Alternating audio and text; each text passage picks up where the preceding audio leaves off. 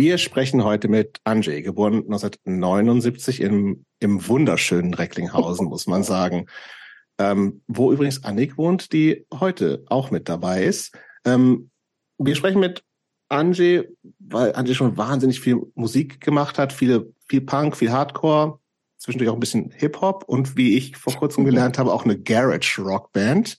Mhm. Um nochmal so ein paar Namen zu nennen.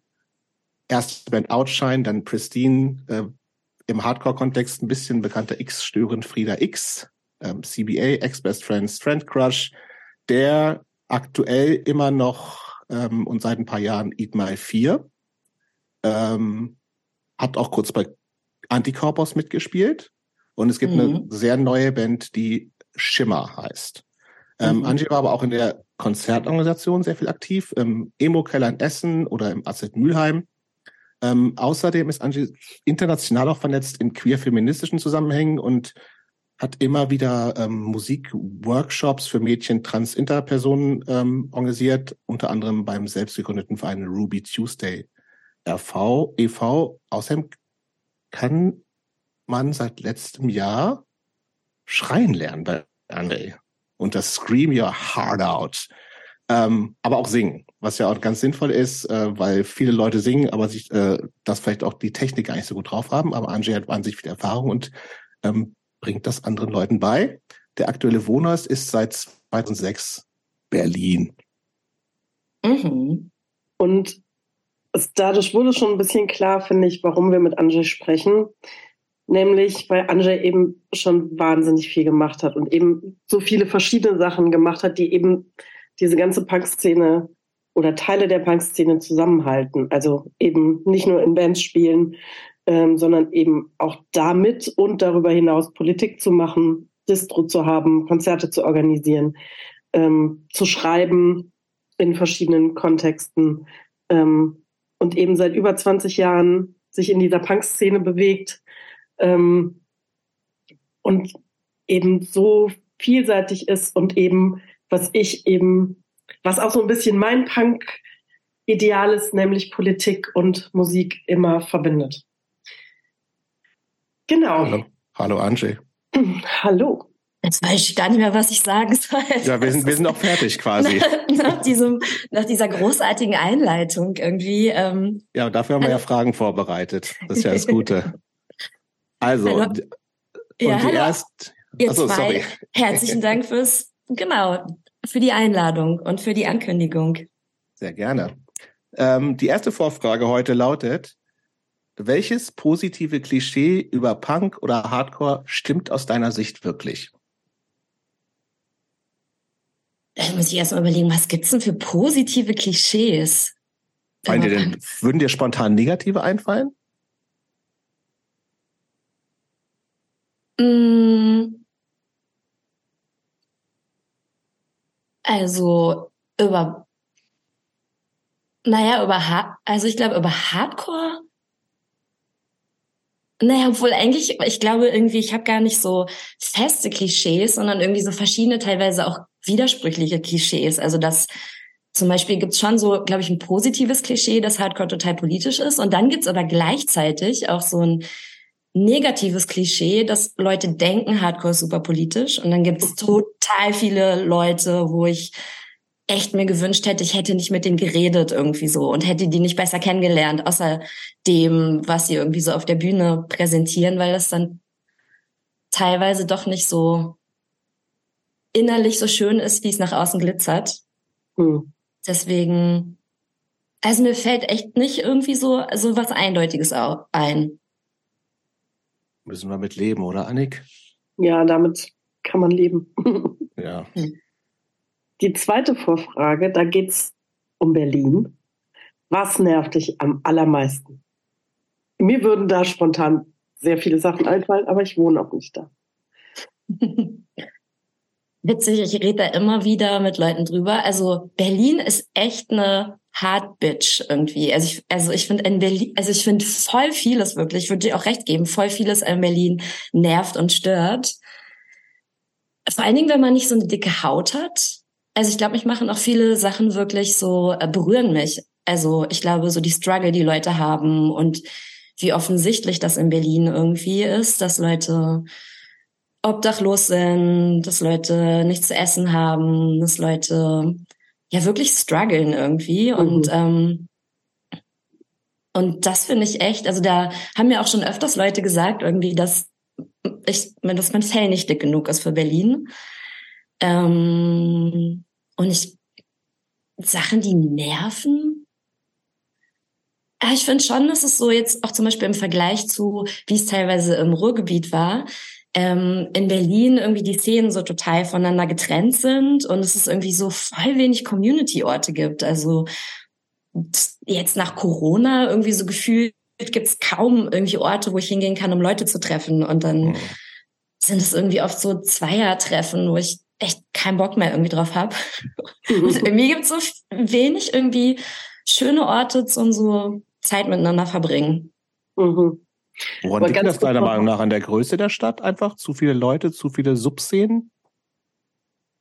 Ja, ich weiß nicht. Ich finde, selbst innerhalb der Subszenen höre ich immer wieder, dass Leute sagen, dass es irgendwie zu wenig Orte zum Abhängen gibt. Also auch so zum Beispiel Queers. Mit Queers rede ich immer wieder darüber, dass irgendwie, wenn, dass die queere Bubble irgendwie oder queere Subkultur irgendwie ist, dass es sich so viel in so auf so Partys und mhm. Kneipen und so abspielt und es ist wirklich super schwer ist, irgendwie mit irgendwie Leute zu treffen. Also ich meine, das kennst du wahrscheinlich auch, Jobs, von so nicht trinken. Das ist ja manchmal irgendwie auch hm, stimmt schon. schwieriger sein kann, aber ich weiß nicht, woran das, ob das die Subszenen, ob es viele Subszenen gibt irgendwie oder woran es genau liegt, weiß ich eigentlich gerade auch nicht. Ich weiß nur, dass ich gerne so Orte kreiere irgendwie, wo mhm. ich mit anderen Leuten Zeit verbringen kann. Auch mit Leuten, die ich noch gar nicht kenne irgendwie. Okay, lass wir auch erstmal so stehen. Wir kommen nachher. Okay, mach du. Das geht ja in Berlin äh, besser als vielleicht im Ruhrgebiet. Da kennt man doch leichter mehr Leute. Mhm, das stimmt. Obwohl, Anik, ich hatte keine Ahnung, dass du im Ruhrgebiet wohnst und dass du sogar mal in Recklinghausen gewohnt hast, als ich irgendwie, das kennt vielleicht so, was irgendwie? Ja, also, seit 15 Jahren. Nein, krass. Mhm. Also echt. Also wo, du wohnst in Oerkenschwick. Mhm. Das ist so schön. Ich sage total gern, ja, ich komme aus Recklinghausen, bei Castro Brauxel, Wanne Eickel, Erkenschwick, Kranger Kirmes. Sagt ja. ihr das nichts? Irgendwie so. Leute nicht wissen. Ja, Recklinghausen. Es gibt auch immer noch das AKZ und es gibt auch immer noch den Tofu-Club. Voll cool. Meine mhm. Schwester war tatsächlich da auch im Tofu-Club einige Jahre. Mhm, ich weiß. Ja. Bei Ruhrgebiet, man kennt sich ja. Ach, krass. Wo ich deine Schwester gar nicht kenne, aber. Ah. Ja, ja, das stimmt, man kennt sich. okay.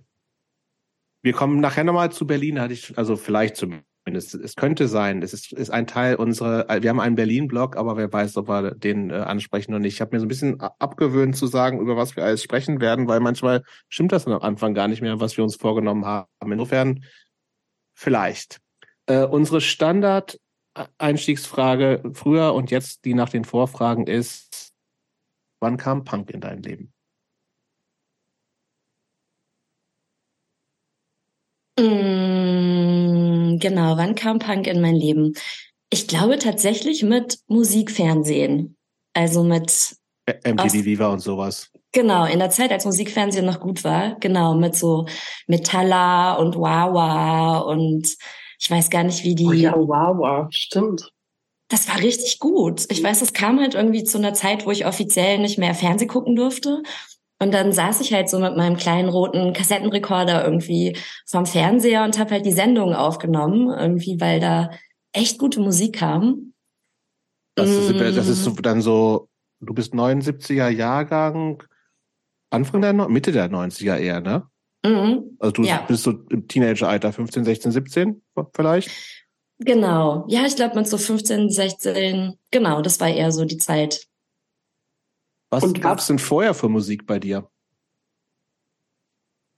Ähm, also ich glaube davor tatsächlich auch so Charts. Also ich weiß das irgendwie, bevor diese, bevor mehr Hardcore Punk Indie gekommen ist, dass, dass ich da auch schon so Kassetten aufgenommen habe, die wir dann teilweise auch auf der Klassenfahrt im Bus so nach vorne gegeben haben. Und, mhm. und, und dass ich wirklich so ganz schlechte Aufnahmen hatte von, wo man halt einfach so hört, dass ich das vorm Fernseher sitzend irgendwie aufgenommen habe.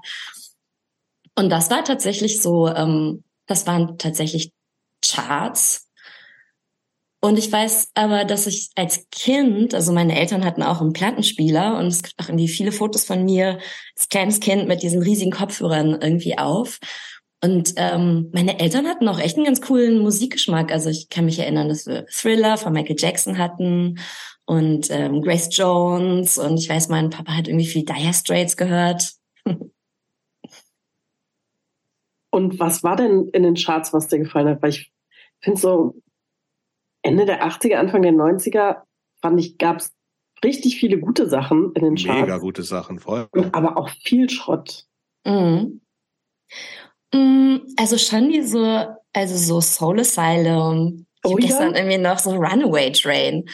Riesenhit. Das war mein erstes äh, Bandshirt, war äh, von Soul Asylum, hat meine Schwester mit dem Rock am Ring mitgebracht und mit Was? einem analogen Fotoapparat so ein Foto gemacht äh, von der Band was dann noch irgendwo entwickelt werden musste. Ich war riesen Soul Asylum-Fan. Es war auch echt, also die waren auch echt gut. Und, und wenn ich so, also ich weiß auch, das Musikvideo war so wirklich mhm. total gut und so, also halt, ich weiß gar nicht mehr genau, was da eigentlich, worum es da ging. Ich habe es schon lange nicht mehr gesehen, aber dieses ganze so Aufwachsen mit, also zu Hause ist irgendwie scheiße und es gibt irgendwie Gewalt und man ist so voll vulnerable eigentlich und und es gab ja irgendwie viele, Mitte der 90er, viele so Bands, wo es auch irgendwie um so, ja, wo es so eine Schwere gab. Da mhm. konnte ich super viel mit anfangen. Mhm. In dem Video gab es ähm, viel immer so Einschnitte von diesen Milchkartons, mhm. auf denen dann so vermisste Kinder und ja, Jugendliche waren. Stimmt. Ja, aber auch so, so echt, echte Fälle, so, ne, glaube ich. Mhm. Und ja. ja auch eine Band, die ja eigentlich tatsächlich so auch aus dem Hardcore Umfeld eigentlich kommt. Ach echt? Erstaunlich, ja. Die haben so äh, Hardcore-Roots auf jeden Fall. Das, das, wusste ich nicht. Aber das klingt für mich schon so ein bisschen nach äh, Musikfernsehzeit, ehrlich gesagt. Gab es vorher so, gab's vorher so Lieblingsbands oder sowas? So mit 12, 13, 14, wovon du richtig Fan warst? Erste, erste Schallplatte? Kannst du dich an sowas erinnern? Falls du das überhaupt selbst gekauft hast? Offensichtlich mm. gab es ja schon gute Musik zu Hause. Mhm. Nee, also ich weiß, mein erstes Tape war irgendwie so, ähm, so ein Tape, wo irgendwie die Sachen, die gerade in den Charts waren, aber da war ich echt noch klein. Das wird eher so, ja, aber das wird mit, da werde ich irgendwie so sieben, acht, neun oder mhm. so gewesen sein. Das war halt so ein Tape, wo alle Sachen, die gerade in den Charts waren. So Top 20 oder sowas. Genau, wo wir das mhm. irgendwie so gehört haben und da war dann so Maria Magdalena on the of the night. Übrigens auch ein Riesenhit. und ich weiß, Sa Sandra. Ja, genau, die war da auch drauf. Und ich weiß, dass ich meine Eltern so zu Tode genervt habe, weil wir sind mit dem Auto nach, damals hieß es Jugoslawien gefahren und mhm. da, da war man echt lange unterwegs und ich mhm. habe mit meiner Schwester hinten, meine Eltern haben immer die Sitze runtergeklappt und wir haben dann so im Kofferraum geschlafen Heute würden das Eltern wahrscheinlich gar nicht mehr in Kindern überhaupt erlauben. Damals war es möglich und ich weiß, dass ich halt so total darauf bestanden habe, dass wir diese Kassette immer und immer wieder hören. Und ich glaube, das war hart für meine Eltern. Genau, aber eine eigene Platte, also ich glaube, eine eigene Platte hatte ich, ich, ich weiß, eine meiner ersten CDs waren tatsächlich Soul Asylum oder auch die Ärzte waren davor mhm. irgendwie noch aber ich glaube, so eine eigene Vinyl hatte ich erst, da war ich dann schon älter. Okay. Mhm.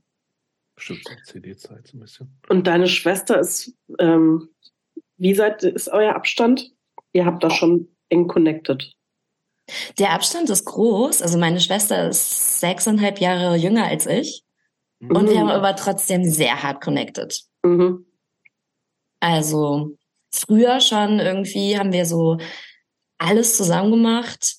Und dann tatsächlich so musikmäßig waren wir auch so ein paar Jahre super, super tight und haben total viele Sachen miteinander gemacht, auch unsere ganze, also auch so Straight Edge und Tierbefreiungszeit und all die Sachen waren meine Schwester und ich alle zusammen. Mhm.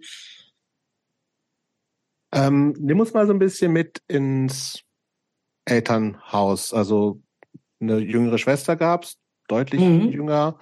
Ähm, Musik haben wir schon so ein bisschen gehört. Also klang, das klingt so ein bisschen so, als ob eure Eltern nicht wahnsinnig alt gewesen sind, als sie zumindest dich bekommen haben. Nee, die waren 20. Das ist okay, das ist sehr jung. Ähm, was, was, was kannst du irgendwie so beschreiben, was, was für eine Geisteshaltung bei euch so zu Hause gewesen ist? War es irgendwie sehr, sehr offen oder eher so, wir machen hier unser Ding und also kann man das irgendwie in, in Worte fassen? Mit was für Werten du vielleicht so groß geworden bist? Mhm. Also ich glaube, sehr prägend war, dass meine Eltern nach Deutschland gekommen sind, als meine Mama mit mir schwanger war. Äh, woher? Mm, aus Polen. Mhm. Genau. Und ich glaube, das war so eine Mischung am Anfang von so, die waren halt total aufgeregt und freudig irgendwie, dass sie dann in Deutschland waren. Und auf der anderen Seite war es halt total hart. Also meine Mutter hat mir irgendwie öfters erzählt, dass sie wirklich die ersten ein, zwei Jahre meiner Kindheit echt viel traurig war, weil, also zum einen konnten, konnte meine Mutter kein Deutsch, mein Papa konnte so ein ganz bisschen Deutsch. Und dann war es halt so dieses, dass es halt echt hart und schwer war, irgendwie in einem Land zu leben oder anzukommen, irgendwie, wo du die Sprache nicht kannst. Und meine Mutter hat ihre Freundin total vermisst irgendwie und ihre Familie, die sind alle in Polen geblieben und wie meine Mutter und mein Vater und meine Oma, also die Mutter von meinem Vater, sind irgendwie zusammengekommen und meine Mutter hat echt gesagt, die hat auch oft geweint irgendwie und es hatte echt so sehr Sehnsucht irgendwie auch nach den vertrauten Sachen. Und ich glaube, gerade wenn man irgendwie ein Kind kriegt, kann es dann auch echt so einsam sein, wenn man das irgendwie nicht mit dem Rest der Familie dann irgendwie teilen kann. Mhm. Was ähm, weißt du denn von den ähm. Gründen, warum die nach Deutschland gekommen sind? Also, ich weiß von den Gründen, zum einen, dass, dass irgendwie in Deutschland einfach klar war, man kann da ein besseres Leben haben. Also es gibt mhm. so mehr, es ist einfach besser. Also irgendwie meine Familie in Polen oder als meine Familie noch in Polen gelebt hat oder auch die Leute, die da geblieben sind. Also meine Eltern, also meine Mutter hat bis dahin auch noch zu Hause gewohnt und sie und ihre Schwester haben zum Beispiel im Wohnzimmer geschlafen. Mhm. Und meine Großeltern hatten zwar ein Schlafzimmer, aber es war halt so ah. Total normal, dass es halt so, es gibt ein Schlafzimmer und ein Wohnzimmer und es war auch in den anderen Familien so, dass man halt jetzt ein, zwei Zimmer irgendwie hat und, und das ist alles sehr beengt. Und ich weiß, meine Mutter war halt total, hat erzählt, dass sie ganz überrascht war, dass in, in Deutschland, dass es halt so Schlafzimmer und Wohnzimmer gibt und nicht alle irgendwie so auf der Couch schlafen irgendwie so. Und ähm, ich glaube, zum einen war das irgendwie das. Und ich weiß, dass ähm, also mein Vater hat, als er Teenager war, gemerkt, dass er ähm, queer ist und sich irgendwie zu Männern hingezogen fühlt. Und Polen ist ja ganz krass katholisch, also mhm. vor allen Dingen damals, als irgendwie meine mein Vater jetzt, jetzt wieder, aber auch ne. Also ja, jetzt wieder, also ja. auch immer wieder. Mhm. Und ähm, genau, das war auch, ich glaube auch einer der Gründe, warum mein Vater irgendwie weg wollte. Der hat irgendwie als Teenager schon irgendwie seinen ersten Selbstmordversuch mhm. ähm, begangen und das, glaube ich, war auch einer der Gründe. Und ich weiß aber auch, dass meine Oma richtig Lust hatte, irgendwie so nach Deutschland zu kommen und hier auch schon eine Freundin irgendwie hatte und genau, dann hat man es gemacht und es war echt auch hart. Also zum Beispiel meine Mutter ist Erzieherin und ich weiß, dass ihre Ausbildung zum Beispiel in Deutschland nicht anerkannt war. Mhm. Und dann musste sie so ein Jahr lang unbezahlt Praktikum machen, irgendwie so, damit es dann anerkannt ist. Und mein Opa und meine Tante sind so zu Besuch gekommen und hatten aber, man musste ja so Ausreise beantragen und sind dann illegal hier geblieben und dann durfte meine andere Oma nicht nachkommen, irgendwie auch als Strafe. Also war auch schon nicht irgendwie nur so easy, dieses hierherkommen. Mhm. Mhm. Genau, aber so. Erzähl mhm. weiter. Aber nochmal so zu der Frage, was bei uns für so eine Stimmung war. Also ähm, das war auf jeden Fall nicht immer einfach. Und ich glaube, es hängt auch damit zusammen, dass es für meine Eltern irgendwie so kein leichter Start auch irgendwie war in Deutschland. Mhm. Und die Queerness deines Vaters war ein offenes Geheimnis oder ein Geheimnis oder gar, äh, offen oder? Nee, überhaupt nicht offen. Mhm. Also überhaupt nicht offen.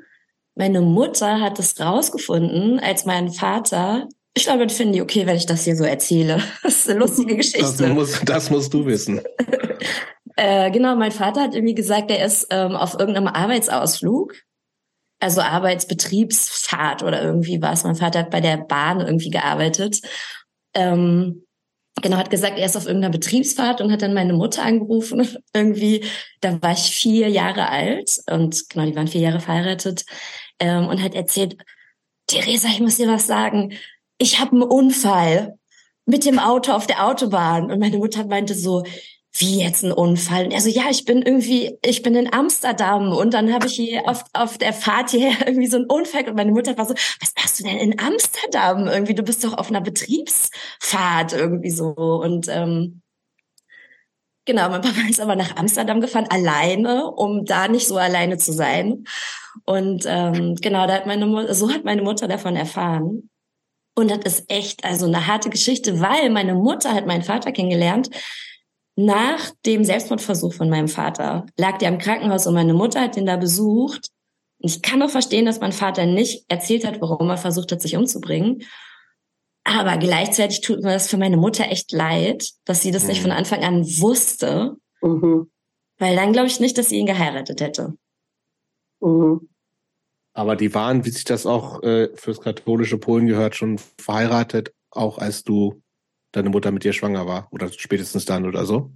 Mhm, ich wurde wahrscheinlich in der Hochzeitsnacht gezeugt. Okay. Ähm, aber weil du gerade schon angedeutet hast, äh, die waren vier Jahre verheiratet, das heißt, das, das war dann auch schnell vorbei?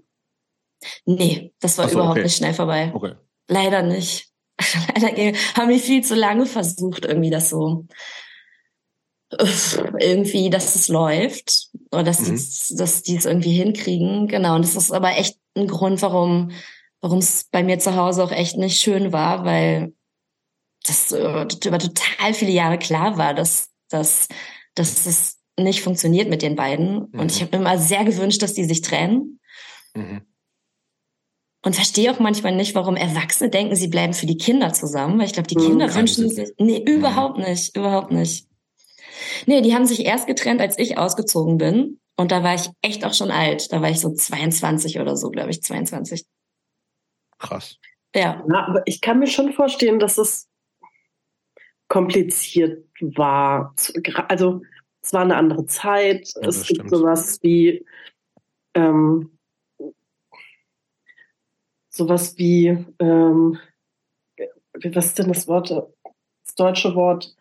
Also sowas wie schwulen Selbsthass oder sowas, ne? Und wenn man mhm. dann sozialisiert wurde in so einem mhm. katholischen Polen und muss sich damit auseinandersetzen und versucht es mit einer Familie und weiß mhm. aber eigentlich ist man queer und weiß ich nicht, was zu der Zeit, also ich meine, es gibt ja immer noch Leute, die daran glauben, dass man das wegätzen könnte.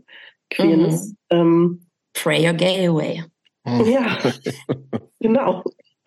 Und ja, es ist wahrscheinlich komplizierter, als wenn man jetzt irgendwie drauf guckt und man weiß, es gibt andere Familienmodelle, die gelebt werden. Ja, eben. Ich ähm, meine, wir sind in den 80ern immer noch, ne? Und ich glaube tatsächlich, was auch echt nicht zu unterschätzen ist, also ich, also nicht zu, äh, zu Unrecht gelten, glaube ich, auch gerade, also alle aus äh, Polen immigrierten Menschen als wahnsinnig assimiliert, quasi unsichtbar mhm. so. Und ich glaube, dass das natürlich auch, also, aber das ja ein Riesendruck ist, ne? Also gleichzeitig, dass du eben auch versuchst, nicht aufzufallen. Ne? Also eben weil, weil du weißt, äh, auffallen kann schwierig werden oder so, ne? Und das ist natürlich äh, ähm, und da reicht im Zweifelsfall, im Zweifelsfall ja schon überhaupt eine kaputte Ehe und dann noch mit irgendwie ähm, mit der Geschichte, die du gerade erzählst, das ist, glaube ich, noch, noch schwieriger so. Also. Mhm. Kann ich mir etwas vorstellen, aber wer weiß natürlich. Ne? Vor allem, es war, also ich kannte da auch überhaupt, also ich weiß, wir kannten auch keine anderen Familien, wo jetzt jemand queer oder schwul oder lesbisch oder sonst was war. Das gab's irgendwie überhaupt nicht. Also auch im Fernsehen war es wieder noch so weniger Thema und irgendwie, ja. also meine Mutter wollte auch überhaupt nicht, dass mein Vater sich irgendwie outet. Mhm. Mein Vater hätte sich das schon auch gewünscht, dass er irgendwie das dass das alle wissen irgendwie so, dass er queer ist. Und für meine Mutter war es so gar keine Option. Also die war wirklich, der war es total wichtig, dass, dass es keiner weiß. Und ich glaube, es hat aber echt auch was damit zu tun, was du auch sagst, Jobs, mit so, weil sonst haben wir sehr viel Energie darauf verwendet, nicht aufzufallen und ganz normal zu sein und noch normaler als mhm. irgendwie so Leute, die schon immer in Deutschland gelebt haben. Mhm. Mhm. Ähm, zu Hause wurde Deutsch gesprochen wahrscheinlich. Ja, absurderweise ja. Also genau, meine Eltern haben mit mir Deutsch gelernt. Mhm. Und ähm, ich glaube, wie viele andere auch. Ich finde es super schade, dass ich kein mhm. Polnisch gelernt habe. Also ich kann verstehen, aber echt nicht sprechen. Und ähm, genau, da wurde Deutsch geredet. Aber verstehen kannst du, weil du das früher dann über familiäre Zusammenhänge öfter gehört hast? Oder wie? wie? Genau, also ich verstehe jetzt auch nicht alles und perfekt, aber die ersten Jahre haben meine Eltern irgendwie schon ja auch also immer un wieder untereinander untereinander schon auch mal Deutsch miteinander gesprochen, weil am Anfang konnten, konnten sie auch einfach äh, konnten sie kein Deutsch, genau deswegen haben sie Polnisch miteinander mhm. gesprochen mhm. und ähm, also es gab auch schon immer wieder so auch so auch ein Teil meiner Familie ist ja auch in Polen geblieben mhm. und irgendwie so ein Teil meiner Familie spricht auch noch Polnisch und meine Großeltern haben zum Beispiel im Alter auch wieder angefangen, Polnisch zu sprechen. Also meine Oma in ihrer Demenz irgendwie hat auf einmal super viel Polnisch wieder gesprochen und ähm, mein Opa tatsächlich auch. Mhm. Genau, und aber, ja, ich glaube, dann hat man irgendwie so einen passiven Wortschatz, aber so sprechen mache ich halt einfach wenig. Mhm. Was warst du in der Schule für ein Typ? Eher so still, ebenso angepasst oder eher laut, engagiert, aktivistisch, wie das dann ja später auf jeden Fall geworden bist? Also wie kann ich, können wir uns äh, Angie in äh, Grundschule, Schule vorstellen? Also in der Grundschule, glaube ich, war ich so ein relativ aufgewecktes Kind am Anfang. Aber dann sind meine Eltern irgendwie umgezogen. Ähm, also wir haben am Anfang, ich weiß nicht, ob du das kennst, Annika, am Grünen Platz gewohnt. Das ist irgendwie so, nee, das ist so, genau, es sind so Wohnblocks, die echt nicht schön sind, wo eher Leute mit sehr wenig Geld äh, leben. Da habe ich so die ersten sieben Jahre gelebt und dann haben meine Eltern aber irgendwie einen Kredit aufgenommen und ein Haus gebaut und dann sind die irgendwann umgezogen und dann habe ich die Grundschule gewechselt und ähm, das war dann irgendwie eine echt andere Gegend auch und in, in der Grundschule bin ich schon überhaupt nicht irgendwie zurechtgekommen und fand die Lehrerin auch total blöd und da habe ich mich wirklich dann so, also ich glaube so schüchtern und zurückhaltend war ich immer auch in der Schule, aber da wurde das dann irgendwie noch schlimmer und dann sind irgendwie nach der Grundschule irgendwie so, ist meine beste Freundin aufs Gymnasium und dann bin ich ohne Gymnasium-Empfehlung auch aufs Gymnasium gegangen mhm. und da bin ich dann richtig total introvertiert geworden und habe voll viel im Unterricht auch geweint und war super schlecht in der Schule irgendwie so und es war so, das war aber alles so ätzend. Ich weiß auch, meine Eltern wollten auch immer nicht so richtig zum zu diesen Elternabenden, weil da so viele andere Eltern waren, die so Ärztinnen oder mhm. Anwältinnen waren und meine Eltern konnten nicht so richtig gut Deutsch und haben auch auch sonst die Sprache nicht verstanden, weil die Leute halt in so einem ganz anderen Style geredet haben und mhm. dann das habe ich auch alles so voll verinnerlicht und das war auch echt so eine Zeit, ich wollte auch nicht, dass mich da irgendjemand zu Hause anruft, weil mir das so unangenehm immer war, dass meine Eltern so schlecht Deutsch gesprochen haben. Und irgendwie dann habe ich schon echt so versucht, dass man mir nicht anmerkt, irgendwie, dass meine Eltern aus Polen kommen und wollte dann auch nicht, dass mich jemand zu Hause besucht. Und irgendwie, das war wirklich so voll, das war eine ganz ätzende Zeit. Und obwohl du deine beste Freundin auch auf der Schule hattest, hattest du das Gefühl, du gehörst da nicht hin oder kommst da nicht an oder was mhm. hat, warum, also was hat dich so still werden lassen?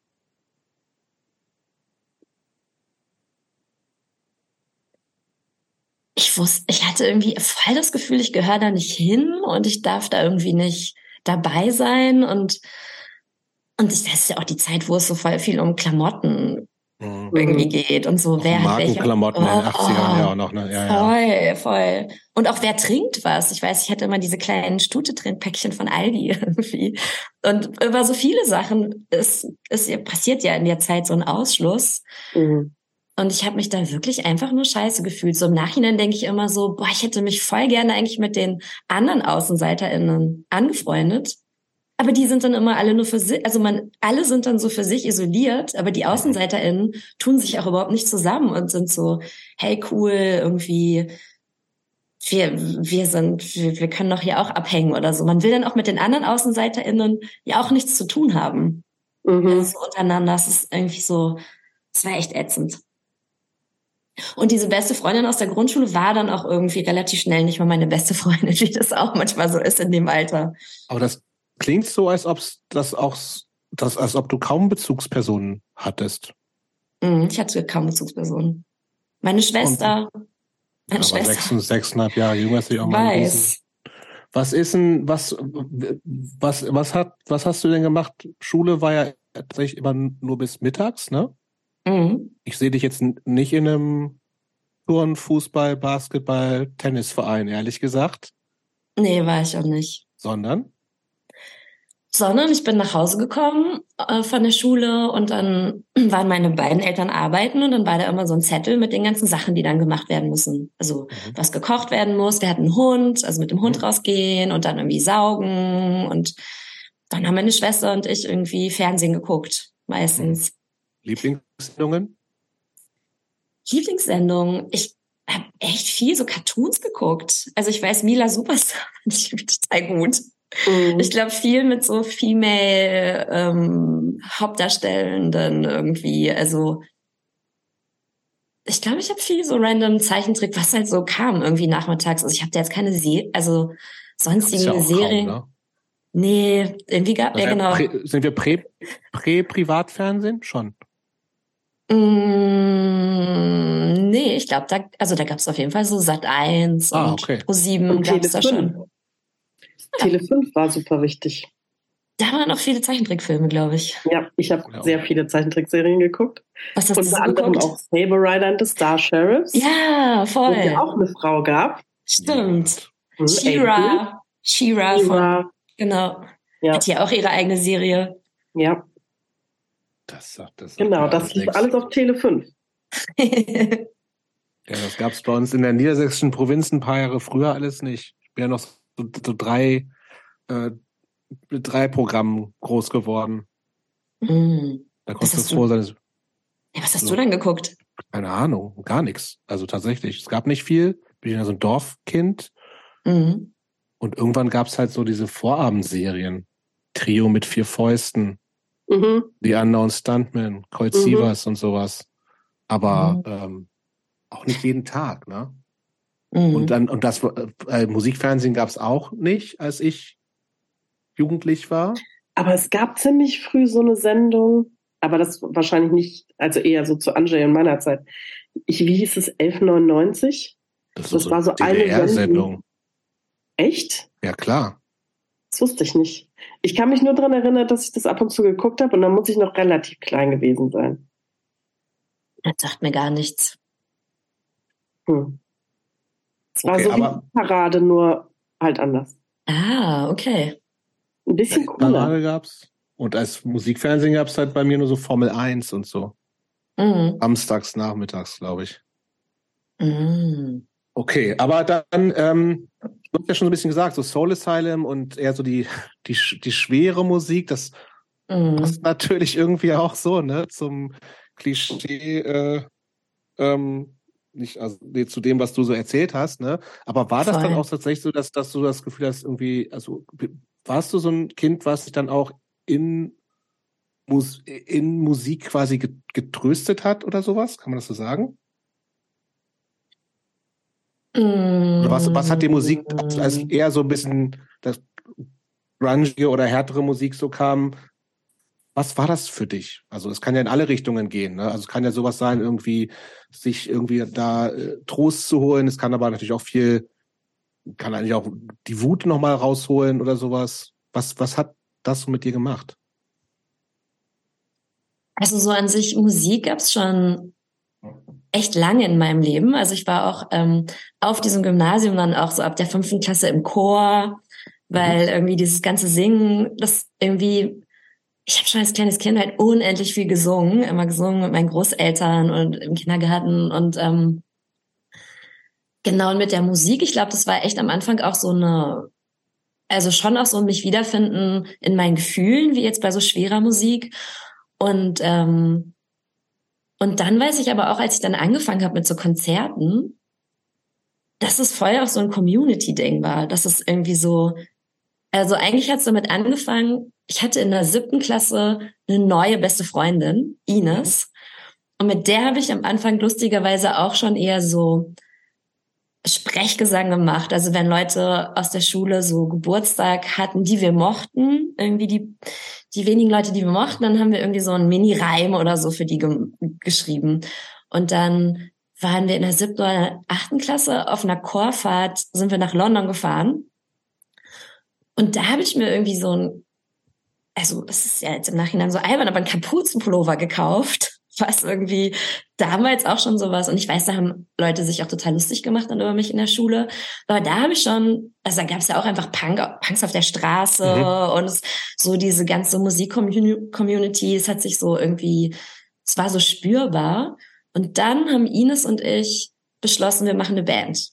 Mhm. Und ich hatte irgendwie tatsächlich auch da ähm, Akustikgitarrenunterricht und kurz E-Gitarrenunterricht und dann haben wir beschlossen, wir haben eine Band. Und das, da waren wir dann also so 16, 17. Und als ich damit, also das habe ich auch relativ schnell war, ich weiß, wir waren irgendwie, also wir waren 95, 96 auf dem Ärztekonzert, Ines und ich, im Soundgarden, sind da das erste Mal gestagedived, aber es gab so ein so ein Gang zwischen irgendwie Bühne und Publikum, aber wir haben uns so hochheben lassen und sind bis nach vorne gekommen. Mhm. Rott hat uns irgendwie ein Pleck geschenkt und irgendwie so. Und als ich diese Sachen angefangen habe, war es halt so, ich glaube, dieses, dieses die typische AußenseiterInnen-Ding, wenn man halt lange nicht dazugehört und dann findet man irgendwie was und es und du machst dir da irgendwie so ein Zuhause. Mhm. Aber wie, wie habt ihr denn ange wie und wo habt ihr denn angefangen, Musik zu machen? Also ist das dann so ein Schu Schulproberaum? Manchmal gibt es das in Kirchen, Jugendzentren. Wo konntet ihr das überhaupt machen? Genau. Zu Hause? Am Anfang haben, am Anfang, also als wir ohne Instrumente gespielt haben und einfach eine Texte, haben wir es in der Schule gemacht. Aber dann hatten wir einen Proberaum und der war tatsächlich unter der Kirche. Und das, ich, also wir haben echt auch nicht viel zu Hause. Es war dann sofort irgendwie okay ein Proberaum. Und dann haben wir, ich weiß nicht, ob es eigentlich noch gibt, die Kolibri, so eine Musik, mhm. so eine umsonst gibt's noch. Okay. Ich glaube schon. Da haben wir dann auch. Das? das ist so eine umsonst ähm, Kultur. Ach so, das sagt mir sogar was, stimmt, ja, ja. Da habe ich ja früher mal die Konzerte mir eingekreist und ausgeschnitten und ähm, genau, auf jeden Fall haben Ines und ich da eine Anzeige aufgegeben, dass wir irgendwie äh, Frauen äh, für eine Band suchen oder Mädchen haben wir ja, da waren wir auch keine Frau, also mhm. Mädchen irgendwie. Mhm. Und ähm, das war auch richtig dann so mit meiner Telefonnummer von zu Hause, weil ich weiß, dass dann irgendwie meine Mutter irgendwie mich so ans Telefon gerufen hat, einmal auch so ganz absurd früh morgens, wo dann auch jemand einfach nur ins Telefon gestöhnt hat, irgendwie so. Also wenn du so Genau, und es haben sich aber auch Leute für die Band gemeldet, aber die haben dann alle nur so Geige und Akustikgitarre und. Aber habt ihr denn da schon so irgendwelche Referenzen angegeben? Wir wollen ja. klingen wie Napalm Death oder so? Ja, eher, wir waren beide große Ärzte-Fans und Skunky Nancy-Fans und Alanis Morissette-Fans. Mhm. Das haben wir da schon angegeben, aber ich weiß nicht, irgendwie haben Leute sich da anscheinend trotzdem angesprochen gefühlt, auch wenn sie dann selber nicht so die Instrumente gespielt haben, die wir uns gewünscht hätten. Und du hast Gitarre gespielt und Ines hat was gemacht? Bass gespielt. Ah ja. Und, und ist, daraus, ist daraus jemals eine Band entstanden? Mhm. Ja, Outshine. Tatsächlich, Ach, meine was? allererste Band ist okay. daraus entstanden. die gab es dann auch ein paar Jahre und wir haben sogar Sachen aufgenommen auch. Also ich habe so ein Tape mit Aufnahmen von uns. Das was ist, cool. Ausscheiden? Was es bedeutet, also nee, übersetzt. Das, was ist, nee, was ist, was das ist, musikalisch. Ach so, musikalisch. Ähm, also tatsächlich auch melancholischer Hardcore. Okay. Also das war so die Zeit, wo tatsächlich auch, wo ich dann auch schon angefangen habe, also auf so, also da war ich auch, weiß ich, auf, war ich auf dem Visions Festival und da haben auch Ignite und Thumb und irgendwie so ein mhm. paar, ähm, genau schon so Hardcore-Bands gespielt. Oder also Alternative, ja, Crossover. Ja, ja. Genau. Ja, und das war irgendwie so sowas. Also es war, ich hör's, ich habe es mir letztens irgendwie tatsächlich angehört und fand es gar nicht so schlecht. Also. Aber von Alanis Morissette zu Ignite ist nicht so weit. Ey, Anik, aber es gab einfach wen, also es war bei mir wirklich so total schnell, dass mich die ganzen Boys und Männer in den Bands, das hat mich echt gestört. Und ich habe wirklich mhm. so, als ich als ich so Musik mehr zu meinem Ding gemacht habe, das war mir total schnell super wichtig, dass ich mir nicht nur Boys an Boys Bands oder Männer irgendwie anhöre. Und bei Alanis Morissette gab es dieses eine Lied You Ought to Know, mhm. wo die auch mhm. so diese verzerrte Stimme irgendwie so hat. Mhm. Und das fand ich halt, genau, ich fand viele Sachen von Alanis Morissette auch langweilig, aber das fand ich halt so cool. Und ich bin auch echt dann so relativ schnell habe ich angefangen, mir dann so Mail-Order-Kataloge zu besorgen und Sachen anzustreichen und dann nach Münster zu Greenhill zu fahren, zu so einem Plattenladen. Mhm. Und ich weiß, als ich Bikini gehört habe, das erste Mal habe ich gedacht so, what the fuck, wie können Leute das hören? Das ist so mädchenmäßig. Mhm. Das fand ich halt richtig scheiße. Also war, war ich wirklich so, ich wollte halt immer keine, ich mochte keine Bands, wo dann Flinter irgendwie so Mädchenmusik machen, sondern ich mochte echt eher so härtere Sachen, was war total schwer zu finden irgendwie. Mhm. Also ja, das ja, ging mir auch Zeit so. Stimmt, ja. Ähm, genau, mir ging das auch so. Ich hatte, deshalb hat das bei mir auch, glaube ich, so ein bisschen gedauert mit so die eigene Misogynie so ein bisschen auch zu überwinden. Also ich fand halt mädchenhaft sein, konnte ich nicht viel mit anfangen und ja. Deshalb habe ich viele Boybands gehört, also Boys-Bands gehört. Mhm. Ja. Hat das denn, also im Moment, das, das, ich will gerade noch mal so ein bisschen rausfinden, wann es so von oder wie schnell es von Visions Festival, was ja noch so ja alternativ, aber Mainstream ist, zu ich gehe auch mal äh, zu Greenhill, das musste man, glaube ich, in der Zeit schon, war jetzt nicht so super bekannt, vielleicht, weiß ich gar nicht zu der Zeit. Ähm, aber in, in wie schnell du sozusagen eher in so ein Hardcore-Ding reingekommen bist ähm, und wo da auch so die ersten Berührungspunkte waren, also auch so erste Konzerte oder sowas. Mhm. Mhm ich gebe es ja ungern zu, aber es war tatsächlich auch bei meinem allerersten Boyfriend. Mhm. Der war irgendwie auch in der Band und der hatte irgendwie diese ganzen Friends, die halt irgendwie auch so viel auf Konzerte gegangen sind. Und ähm, also ich weiß, dass das auf jeden Fall was auch mit mir gemacht hat. Irgendwie, die sind, also ich meine echt so cis-männliche Menschen, die sind so gut auch miteinander vernetzt irgendwie so. Also man, das ist. Ja, das können wir gut. Also richtig gut. Und es ist irgendwie so cool, da war man irgendwie gleich so Teil irgendwie von was. Und ähm, die haben auch aber, so ihre Bands gehabt, die sie mochten. Aber das heißt, da sind wir schon in so kleineren DIY-Konzertzusammenhängen oder noch, noch so? Mhm. Ja, doch, wohl so ein bisschen. Also, Annie kennt sie wahrscheinlich Daylight. Ja, ich auch. Ja, genau. Kennst du, ah, ja, genau. Natürlich. Also, Genau, also die waren auch Männer so, kennen, wir kennen uns alle.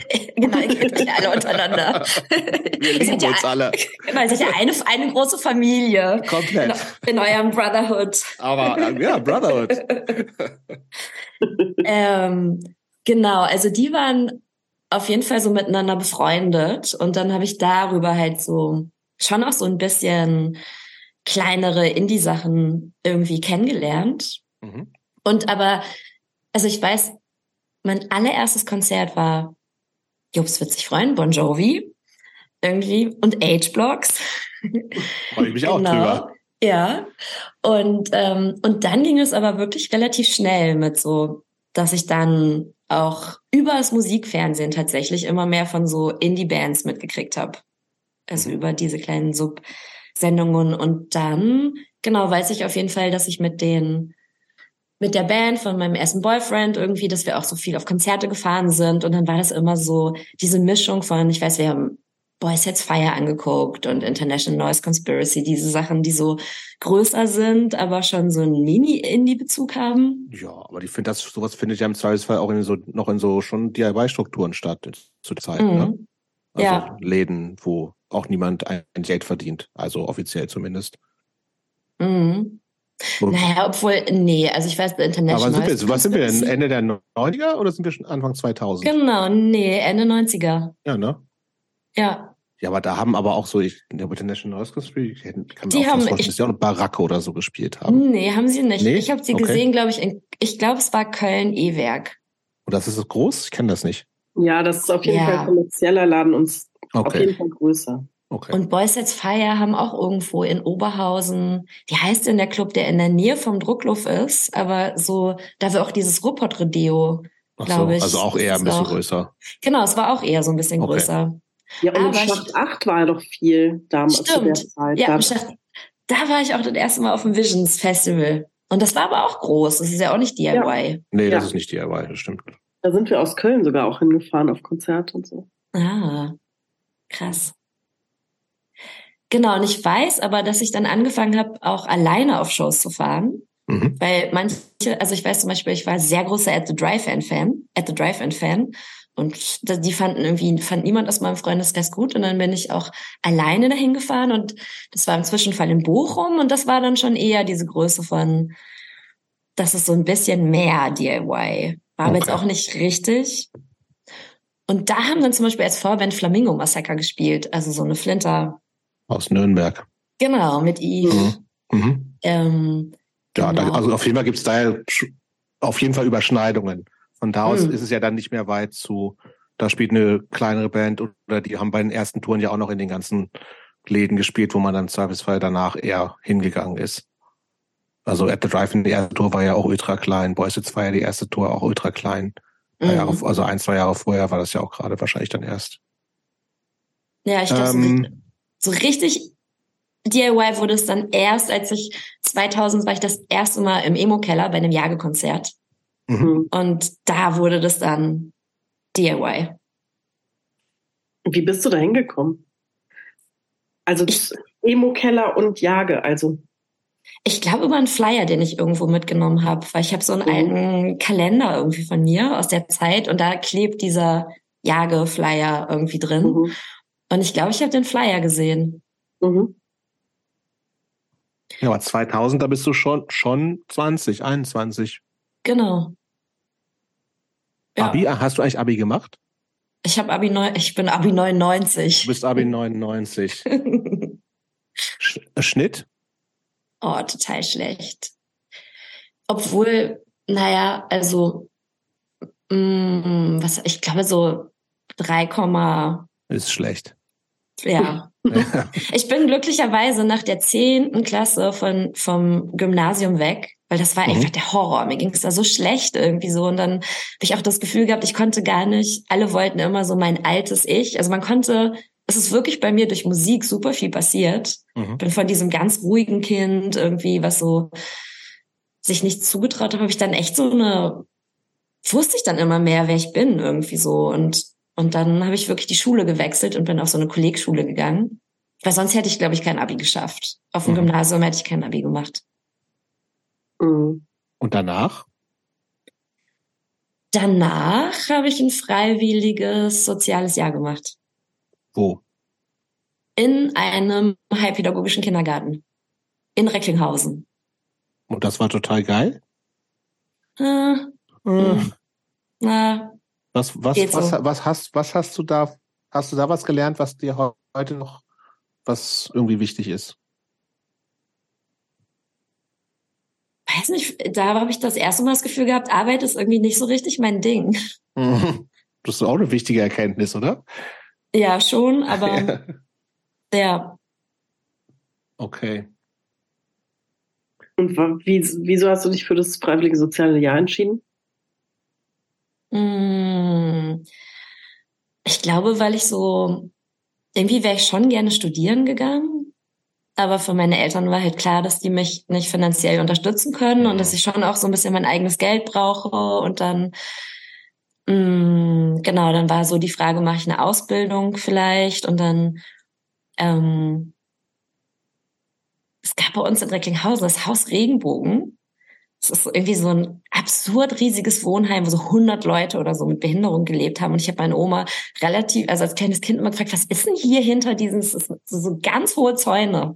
Mhm. Und, du, und es ist so ein riesiges Haus und in, in, in den Fenstern haben halt so so selbstgemachte Bilder irgendwie gehabt. Und ich habe meine Mutter, meine Oma halt dann oft gefragt, so, wie, aber das, wenn da jetzt so ganz viele Leute wohnen, warum sehe ich die eigentlich nie? Dann hat, hat die versucht mir zu erklären, was eigentlich Behinderung und so ist. Und ich konnte mir das alles überhaupt nicht vorstellen, weil ich war immer so, Oma, wenn es halt so viele Behinderte gibt, warum sehen wir die denn nicht? Und, ähm, und irgendwie hat mich das Thema total ähm, interessiert. Und dann habe ich gedacht, okay, ich mache mal halbpädagogischer Kindergarten. Und dann habe ich da im Anschluss tatsächlich eine Heilerziehungspflegerinnen-Ausbildung gemacht. Mhm. Und auch abgeschlossen. Ja, ich habe äh, abgebrochen nach zwei Jahren und habe dann aber nach einem Jahr Pause das auch abgeschlossen. Mhm. Du hast eben was gesagt, ähm, da würde ich gerne mal drauf eingehen, dass ähm, du letztendlich auch so durch die Musik viel mehr gemerkt hast, wer du bist, was gut für dich ist, also und das, was dann irgendwie auch zur Folge hatte, ey, lieber auf eine andere Schule gehen und so. Ähm, wie und ich glaube, viele, die das hier hören und so und, und, und wissen ja auch, dass das Zweifelsfall spielt eine Musik eine super Rolle. Ich glaube, für viele Teenager, ne, ähm, ich glaube aber mhm. auch gerade für diese, für Leute, die halt sich irgendwie ja dann auch diversesten Gründen in diesen Subkulturen, die es damals ja vielleicht noch mehr gab als heute, eventuell wiederfinden, dass das ähm, einfach viel macht. Ne? Aber kannst, kannst du das irgendwie für dich greifbar machen, was sich dadurch ge geändert hat? Also ist, ist, ist, ist es so ein sich, äh, sich einfach ähm, so ganz klischeemäßig könnte man vielleicht sagen, das ist ja so ein Gefühl, ich bin nicht allein und anderen geht's auch blöd oder wie auch immer, aber we weißt du, warum oder, oder was, was, was ist eher, also was es ist, was dich an der Musik sozusagen ähm, mehr zu dir selbst finden lassen oder dich stärker, es klingt so, als ob sie stärker gemacht hat auch. Selbstbewusster. Mhm. Mhm. Also ich glaube, Musik hat mir total geholfen, von zu Hause auszubrechen. Also ich habe so ganz viele Jahre war ich echt extrem viel zu Hause. Also im, bei mir zu Hause gab es halt häusliche Gewalt mhm. und ähm, ich hatte ich hatte einfach irgendwie immer so ein schlechtes Gefühl irgendwie auch so von zu Hause weg zu sein und mein, meine Eltern hatten beide Depressionen irgendwie und ähm, und genau, es gab so Streits und körperliche, körperliche Gewalt irgendwie so. Und dann war ich echt viel zu Hause, weil ich immer Angst hatte, es passiert irgendwas, wenn ich mhm. weg bin. Und ich hatte auch diese kleine Schwester und habe irgendwie auch viel auf die aufgepasst. Und, ähm, und mit Musik hatte ich auf einmal irgendwie so einen guten Grund, nicht mehr so viel zu Hause zu sein. Und und dann, ich, es waren so ein, zwei Jahre ohne meine Schwester, weil die war noch zu klein. Aber dann ist auch relativ schnell Katrin irgendwie so also wir waren 2001 auf einem Antifa-Camp in Oberhausen und haben dann Leute von der Tierbefreiungsszene mhm. kennengelernt, irgendwie so. Und das war auch so mit so Musik verknüpft. Und von da an sind wir echt so auf Konzerte gefahren und die waren dann ja aber auch immer so ein bisschen Demos, wie jetzt so gegen die Nerzform Rossberger oder was es halt immer alles so gab irgendwie. Mhm. Und ähm, genau, und, und mich hat auch fasziniert, also ich habe halt so ich habe zu Hause nie meinen Mund aufgemacht. Also als Teenagerin wurde ich auch so ein bisschen unbequem, aber weil so ganz, ich habe voll viel gelernt, okay, wenn mich jemand schlägt, dann mache ich mich klein. Mhm. Und wenn es der Person, die mich schlägt, irgendwie danach schlecht geht, weil sie mich geschlagen hat, tröste ich die Person irgendwie so. Und es, ich war jetzt aber nie sauer auf irgendwie jemanden meiner Eltern. Das kann man ja als Kind sowieso überhaupt gar nicht, aber als. Aber als Teenager kann man das ja super eigentlich. Mhm. Aber ich, ist also, also wenn man so suizidale Eltern hat oder einen mhm. Elternteil, ist das richtig, richtig schwer, weil wenn dir eine Person eh ständig sagt, dass sie sterben will und mhm. du fühlst es auch und jemandem geht's richtig schlecht irgendwie und jemand sitzt sehr oft Alkohol trinkend heulend auf der Couch, also sowas wie mehrere Jahre hinweg, jeden Abend und Nachmittag. Ähm, ich glaube, man hat einfach kein Gegenüber, auf das man sauer sein kann. Hm. Und man hat ja, man fühlt wahrscheinlich auch eine extreme Verantwortung, die einem ja übertragen wird. Ja, voll. Boah, hart. Mhm. Ja, mhm. richtig hart. Und dann in Musik, also ich muss echt sagen, so auch eine super wichtige Person war Skin von Skunk Nancy, weil die habe ich mhm. auch im Musikfernsehen gesehen und ich war so an den Socken zu sehen, dass jemand so zerbrechlich und vulnerable und so stark mhm. irgendwie so. Ja, ist so beides, ne? Mhm. Genau, es ist halt so und es war genau das, was ich gefühlt habe. Dieses so, boah, manchmal bin ich so, ich bin, habe mich innerlich so zerbrochen gefühlt und gleichzeitig gab es aber so voll die Musik war wirklich so so voll das Ventil für so ganz viel Aggression, die ich hatte und Wut irgendwie so, die mhm. sonst nicht raus konnte und ähm, und dann auch dieses so,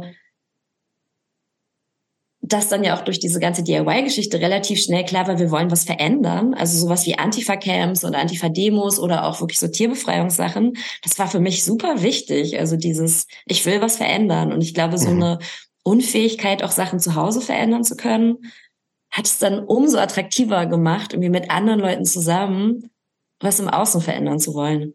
Mhm. Das heißt, so Punk, Hardcore war für dich schon immer verknüpft, auch mit Politik und der Idee, wir machen es anders als die Mehrheitsgesellschaft und wir sind wütend, weil die Mehrheitsgesellschaft so ist, wie sie ist. Nee, ganz am Anfang nicht. Ganz am Anfang irgendwie bei Bon Jovi. Ich meine, der hat auch extrem coole politische Lieder irgendwie. Aber da war es noch nicht. Aber dann irgendwie mit so mehr diesen DIY-Bands. Mhm sehr, dann war es sehr, sehr präsent irgendwie für mich. Bitte mal ganz kurz, also ich meine, das sind schon echt, ja, rückblickend echt super heftige Sachen, die du von deiner Kindheit erzählst. Du wirkst aber ja, so wie du es erzählst und wie du jetzt auf mich wirkst, und wir kennen uns ja nicht, nicht gut so, ne? Aber so wie du es jetzt erzählst, ja sehr klar und aufgeräumt, ne? Also, mhm wie, wie, bist, wie hast du es geschafft, da, da so hinzukommen? Also es ist ja ein wahnsinniger Schmerz, der da eigentlich auch drin ist. Ne? Also der ist ja wahrscheinlich auch noch da. Ne? Also, Klar. Aber wie, wie, wie, wie, hast, wie hast du es gelernt, einfach also in irgendeiner Art und Weise einen Umgang damit zu finden, den du ja also hoffentlich oder gefühlt hast? Mhm. Also unter anderem über wirklich so eine Riot Girl und über so Flinter in Bands, weil das waren die ersten Male in meinem Leben, dass ich so Bands auf der Bühne gesehen habe und Leute haben über ihre Gewalterfahrungen gesprochen, mhm. auf der Bühne, vor allen Leuten.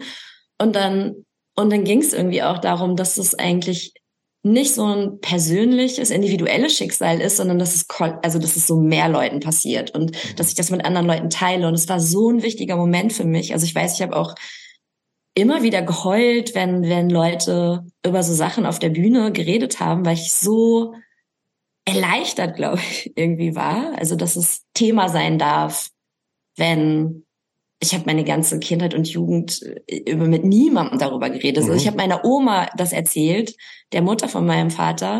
Und meine Oma hat dann nur erzählt, was Gewalt, was sie für Gewalt erlebt hat, dass ihr mhm. ihre Daumen rausgerissen wurden von ihrem Mann und der hat sie mit der Axt gejagt und das Haus mhm. angezündet. Und ich komme aus einem Extrem. Weil, mhm. Ihr seht das nicht, Jupst, reibt sich die Augen. Ja, ist ja ähm, alles scheiße. Also. Das ist richtig scheiße. Ja. Genau, und ich glaube, Aber das, das hilft dir ja in dem Fall auch nicht weiter. Also, wenn dir jemand also auch nur sagt, ey, ja, für mich war es noch beschissener. Nee. Das bringt aber einem Teenager auch nichts. Im Gegenteil. Das war noch schlimmer. Ich war dann so, okay, ich darf mich eigentlich überhaupt nicht genau. beschweren, genau. weil, genau. weil anscheinend ist es normal und es geht noch viel schlimmer. Ja. Aber was ich, was ich wissen will, also ist das, ja. ist das eher so ein Prozess, der, also wahrscheinlich auch im Zweifelsfall nie abgeschlossen ist, so, ne, aber den du erst so jetzt so im, im echten Erwachsenenalter hast? Oder hat das wirklich auch, mit, wie du eben gesagt hast, früh angefangen, dass du einfach auch früh an, also mit den Erfahrungen, die du machen musstest, irgendwie hm, für dich einen Ausdruck gefunden hast. So, also hast du, hast du dann irgendwann über diese, andere machen es auch, die Riot Girl Bewegung, Bands, die du vielleicht gesehen hast, ähm, schon früh damit angefangen, das, was du erlebt hast, irgendwie für dich zu verarbeiten? Oder ist das äh, so ein Ding, was eigentlich erst später gekommen ist? Weil das ja auch vielleicht auch eine gewisse Reife manchmal voraussetzt? Weiß es nicht. Also ich war auf jeden Fall als Kind und Teenagerin so angepasst, dass ich jetzt nicht damals schon in Therapie nee, genau, gegangen ich, bin. Genau, ich, genau. Bin eher so, ich bin eher so bei 18, 19, 20. Also es und hat weil, ich ganz kurz, ich will ganz eine kurze Sache noch erklären, weil ich das, ich habe so ein bisschen die These so, ne, also, Aha. dass äh, zumindest in, in dieser Szene, in der ich mich lange auch bewegt habe, total viel von den Sachen, die dann auch für dich, glaube ich, wichtig gewesen sind, nämlich wir wollen die Welt verändern, bla bla bla, Antifa, Tierbefreiung etc. pp. Ne? Da war total starker Impuls von, von vielen Leuten, aber ich habe für mich im Rückblick so ein bisschen äh, vermisse ich eigentlich so zu sehen, dass wir uns mit unseren eigenen Geschichten auseinandergesetzt haben, sondern eher so mhm. den Fokus auf, wir wollen was besser machen. Und dieses, die eigenen Erfahrungen und die im Zweifelsfall viele, also vielleicht nicht ganz so krasse Erfahrungen, die du machen musstest, da viele machen ja Scheißerfahrungen, aber das mhm. war irgendwie so ein bisschen, zumindest für meinen engeren Freundinnenkreis gar nicht so Thema, sondern wir, unser Fokus war, ey, wir wollen was anderes machen. Und ich denke im Moment ein bisschen, das ist ja auch so eine, das ist vielleicht auch wichtig und so nach vorne guckend und so, aber dieses Aufarbeiten von dem, was ja, was scheiße ist, was glaube ich auch was braucht, das haben in, aus, aus meiner Sicht viele erst viel, viel später gemacht. Und das hat in der Szene gar nicht so stattgefunden. Aber vielleicht war das ja bei dir anders. Wenn du verstehst, was ich meine. Ich verstehe total, was du meinst. Also ich gebe dir auch total recht in diesem, dass wir oft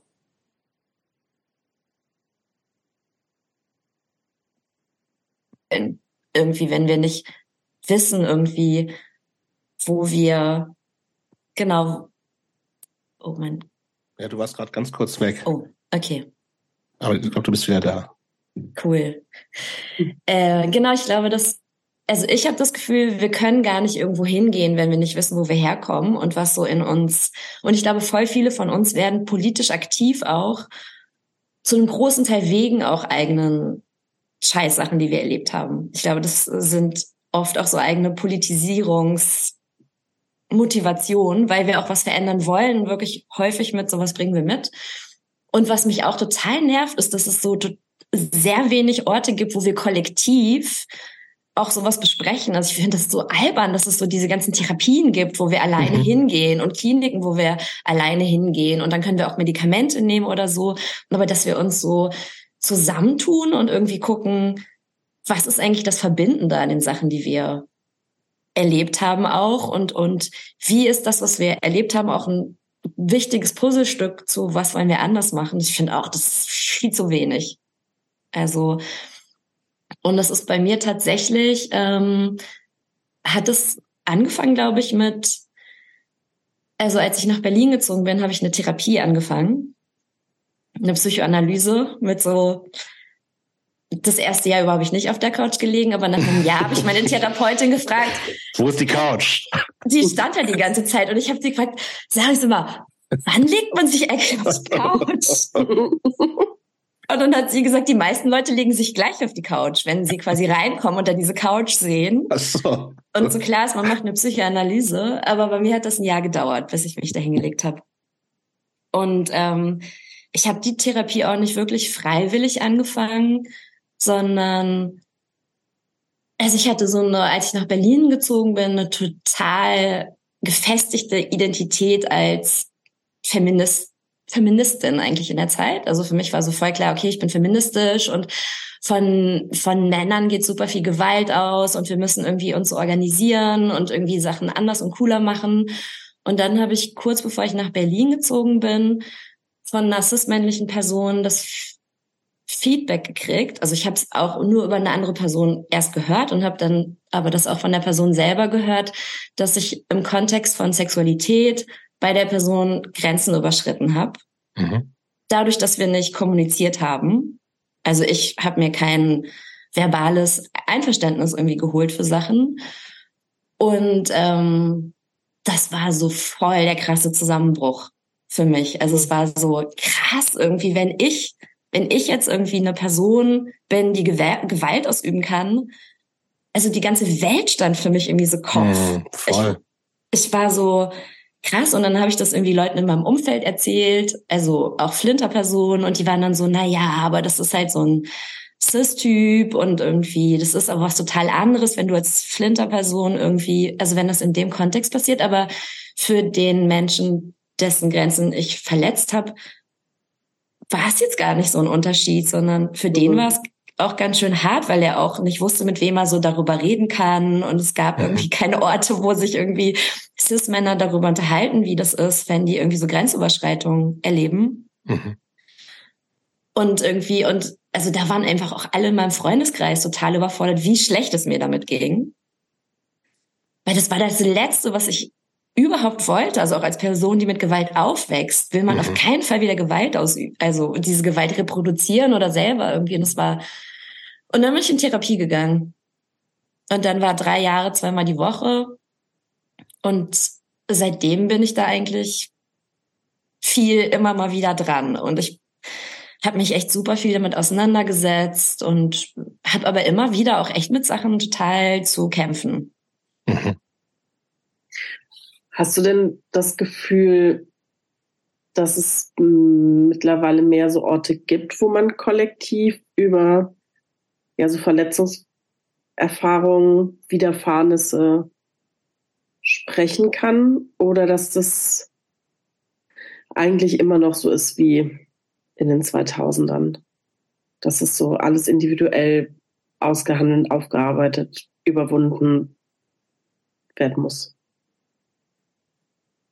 Also ich als für mich waren wirklich Ladyfeste so Orte, wo ich voll mitgekriegt habe, dass irgendwie Flinter über so Sachen sprechen auf der Bühne, aber auch es gab ja immer so voll viele Workshops und dann hat man sich gegenseitig kennengelernt und ich Das war aber auch zu Anfang der 2000er ungefähr so. Genau, ne? 2000 drei war, glaube ich, das erste, mhm. war ich auf dem ersten Ladyfest in Hamburg. Und dann hat man sich immer so angefreundet und ist auch in dieselben, also ich bin dann auch so europaweit, aber auch deutschlandweit und man hat immer wieder dieselben Leute getroffen. Und da hat man viel drüber geredet und auch, also ich weiß auch damals war das tatsächlich in meinem Umfeld, da haben auch Leute über so, über ihre, ihr Aufwachsen mit sexualisierter Gewalt, irgendwie Fanzines geschrieben. Also, und da gab es ganz schön viel auch in der Zeit, was passiert ist. Und ehrlich gesagt, jetzt finde ich, dass es teilweise weniger Räume gibt als damals, als ich 20 war, irgendwie so. Und ich habe aber auch irgendwie vor, vor fünf Jahren angefangen, Teil von einer Gruppe zu sein, die heißt In Our Bodies on the Streets. Und das sind, ist irgendwie so eine Gruppe mit so Bezug auf äh, Central Eastern Europe. Also die meisten Leute kommen aus Osteuropa.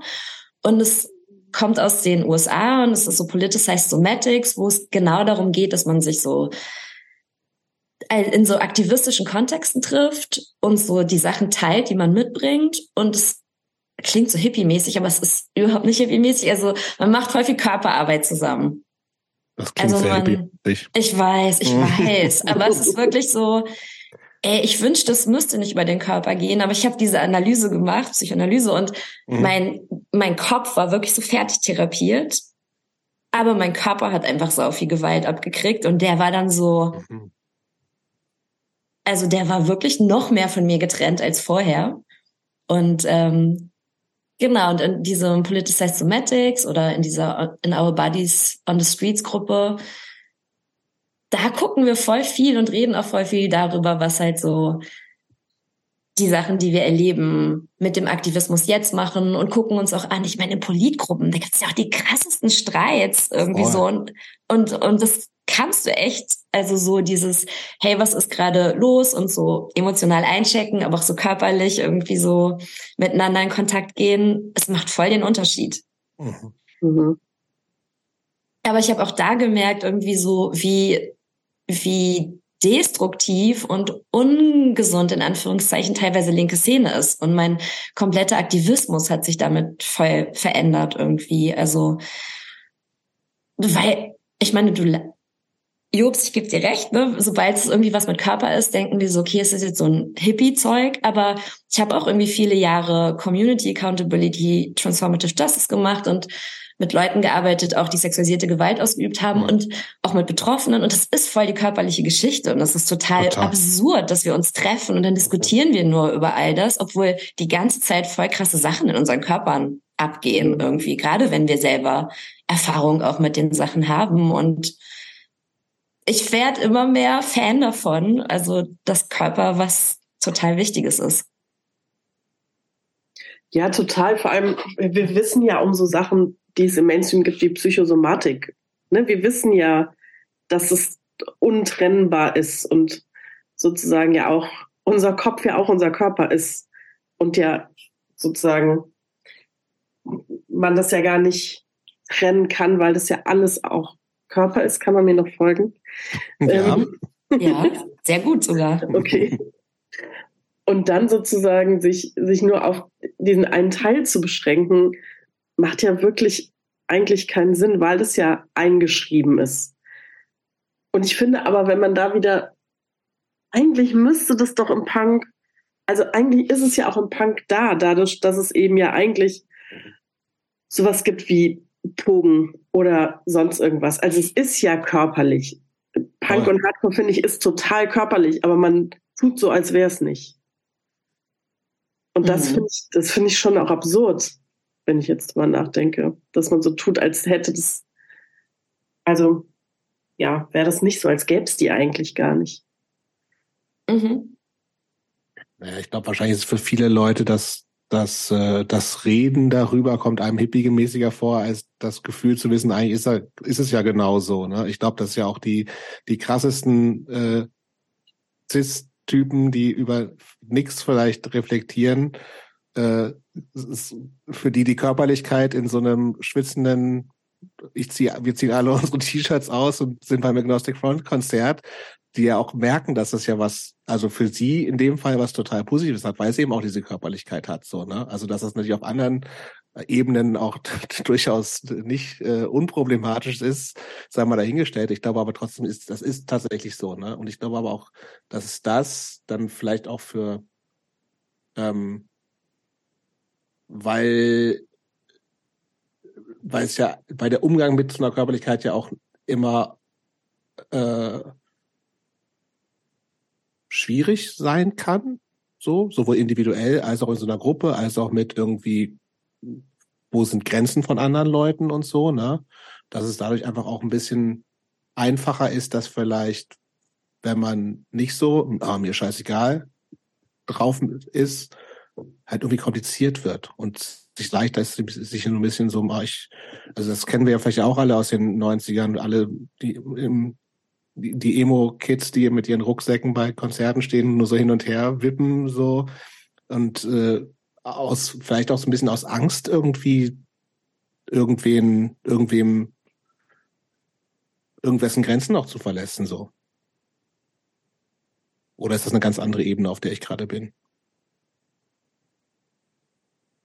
Ich weiß nicht, ob ich deine Ebene verstehe, aber so wie ich es jetzt verstanden habe, war es halt so, okay, das ist halt alles dann so schwer und kompliziert und deswegen redet man lieber nicht über Körper oder, also, sie sind dann lieber nicht da. Aber was ich, also es macht alles noch komplizierter. Ich finde es halt mhm. so krass. Ich meine, so, wie viele Bands kennen wir, wo Leute sexualisierte Gewalt ausgeübt oh. haben? Ja. So viele Bands irgendwie mhm. so. Und, und ich denke jedes Mal, es kann doch nicht sein, dass dass wir immer noch nicht mehr darüber reden, dass nicht immer noch nicht mehr cis-männliche Leute auch da Verantwortung übernehmen, diesen Prozess voranzutreiben, dass wir irgendwie, dass es weniger zu sexualisierter Gewalt oder sexualisierten Übergriffen und Vergewaltigungen irgendwie kommt. Also ich finde, also so einige Leute in meinem Umfeld wissen, dass ich so Community Accountability Transformative Justice mache und irgendwie so ein paar Sachen weiß und melden sich dann auch irgendwie bei mir und und es ist jedes Mal so wow, es ist was voll krasses passiert und dann sind die so total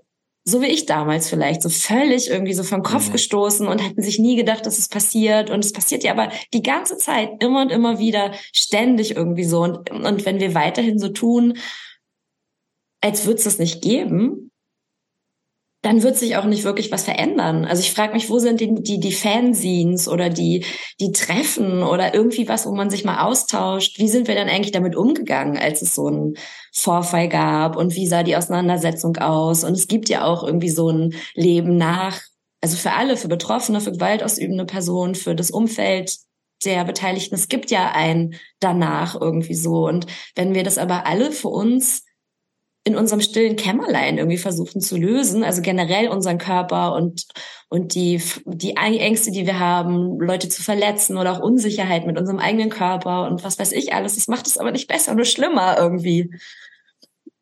Mhm. Hm.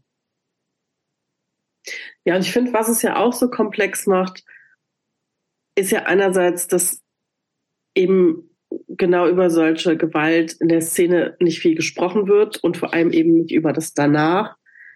Und dann aber auf einer anderen Ebene, also viel früher sozusagen, ja auch so ein, so ein gleichzeitig passiert, dass man sozusagen dass Sexismus zwar theoretisch besprochen wird, aber nie praktisch. Und dass der ja aber auch ganz viel mit Körper zu tun hat, weil Sexismus ja viel damit zu tun hat, wie man jemanden identifiziert oder wie man denkt, jemanden zu identifizieren oder was man ihm zuschreibt. Und man gleichzeitig einerseits so tut, als würde man so tun, als gäbe es Geschlechterhierarchien nicht oder ähm, Geschlechterverhältnisse nicht ähm, weil wir ja eigentlich den Anspruch haben, dass wir alle gleich sind, was wir ja nicht wissen, dass das umgesetzt wird, uns gleichzeitig aber trotzdem ähm, ja zum Beispiel Geschlecht ständig performt wird trotzdem, weil es super schwierig ist, es nicht zu tun, weil es kaum möglich ist, Undoing Gender zu tun, sozusagen. Und Gleichzeitig wird aber so getan, als, als sollte es das nicht geben und es gibt es aber doch und dann kann man nicht mehr drüber reden. Und in diesem ganzen Konglomerat von, ja, von nicht über sich selber nachdenken auch noch, findet dann eben auch noch Gewalt statt. Und das wird ja dann, da wird ja das Reden noch mehr verunmöglicht. Mhm. Ja, auch das, das Hinfühlen, dass wir die Sachen auch so, wir fühlen ja auch irgendwie viel, wenn die, wir denken ja nicht nur, wenn zum Beispiel Sexismus passiert, irgendwie oder sexistische Gewalt oder sexualisierte Gewalt, das denken wir, da denken wir nicht nur, sondern eigentlich fühlen wir auch total viel. Und das hat aber so wenig Platz. Und dafür fand ich halt damals, ich bin auch sehr von diesen ganzen mit 90er Emo-Boy-Bands mhm. beeinflusst, weil es hat mich schon beeindruckt, muss ich sagen, wenn die da auch auf der Bühne standen und geweint haben und von, von ihrer Liebe zu ihrem besten Freund erzählt haben oder von, was weiß ich, also dieses ganze Vulnerable sein. Und übrigens auch at the Drive-In 2001 zwischen zwei Bochum haben aufgehört zu spielen, weil Leute mhm. so krass getanzt haben mhm. und haben gesagt, ey, wir spielen nicht weiter, wenn ihr nicht irgendwie so aufeinander aufpasst. Und es gab es irgendwie auch immer mal wieder, dass Leute schon auch viel gefühlt haben und es hat mich total angesprochen und mittlerweile finde ich gibt's, ist es irgendwie fast weh. Vielleicht hat es auch mit Alter zu tun, aber irgendwie reden Bands schon fast wieder weniger über Gefühle oder weiß ich nicht. Naja, auf jeden Fall gibt ihr auf, also total recht mit diesem, dass Diskriminierung eigentlich immer was mit Körper zu tun hat. Also egal ob Ableism, Rassismus, mhm. Sexismus, all die Sachen irgendwie haben voll viel, hat es mit unserem Körper zu tun irgendwie und wir konstruieren halt immer diese Binaritäten von behindert, nicht behindert mhm. ähm, und anderen zweipolar konstruierten Sachen. Ja. Ich glaube, da muss wirklich Körper mehr eine Rolle spielen dürfen. Frag mich die ganze Zeit, wo das äh, sinnvoll stattfinden kann. So einerseits braucht das ja eine gewisse Öffentlichkeit auch, ne, damit es auch eine Außenwirkung hat.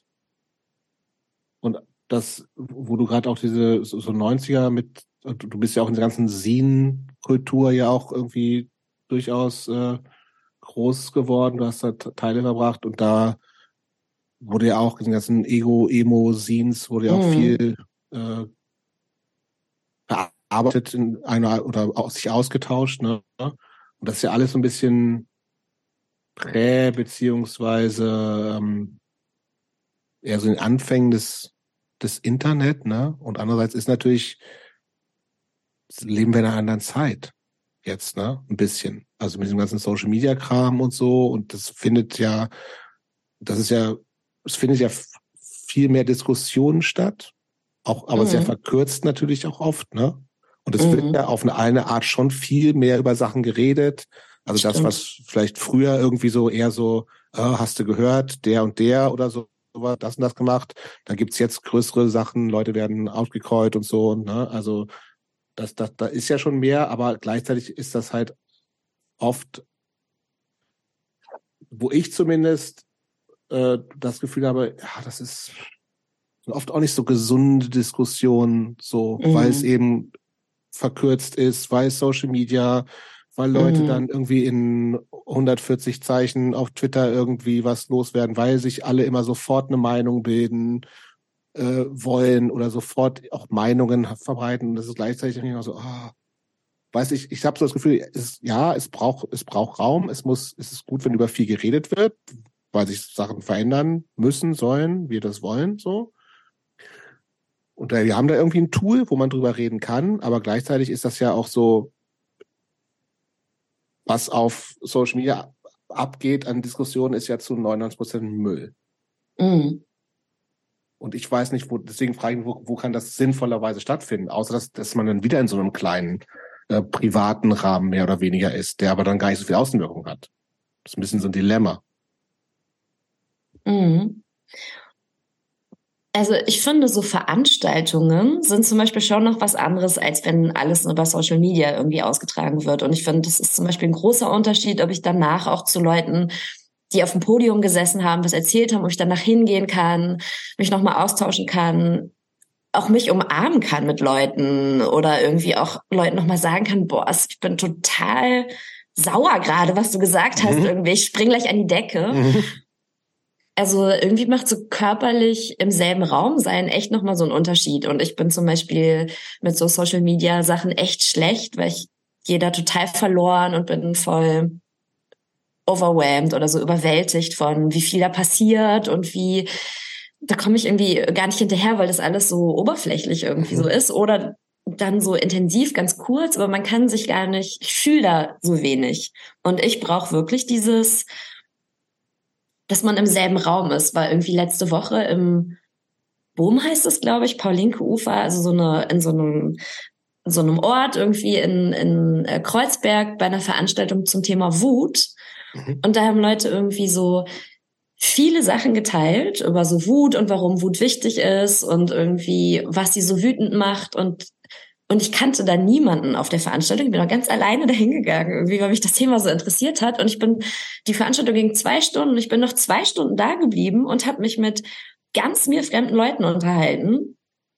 Und wir haben uns auch irgendwie zur Verabschiedung umarmt und, und Nummern ausgetauscht und irgendwie so. Sowas vermisse ich manchmal. Also, weil das ist irgendwie, und da waren auch bestimmt so, weiß ich nicht, 50, 60 Leute oder so. Und trotzdem hat sich das aber so intim und nah angefühlt. Es gab auch so ein Publikumsmikro, was dann so rumgereicht wurde. Leute haben echt viel, viel geteilt irgendwie. Und ähm, ja, ich glaube, also für mich bräuchte das solche Formate.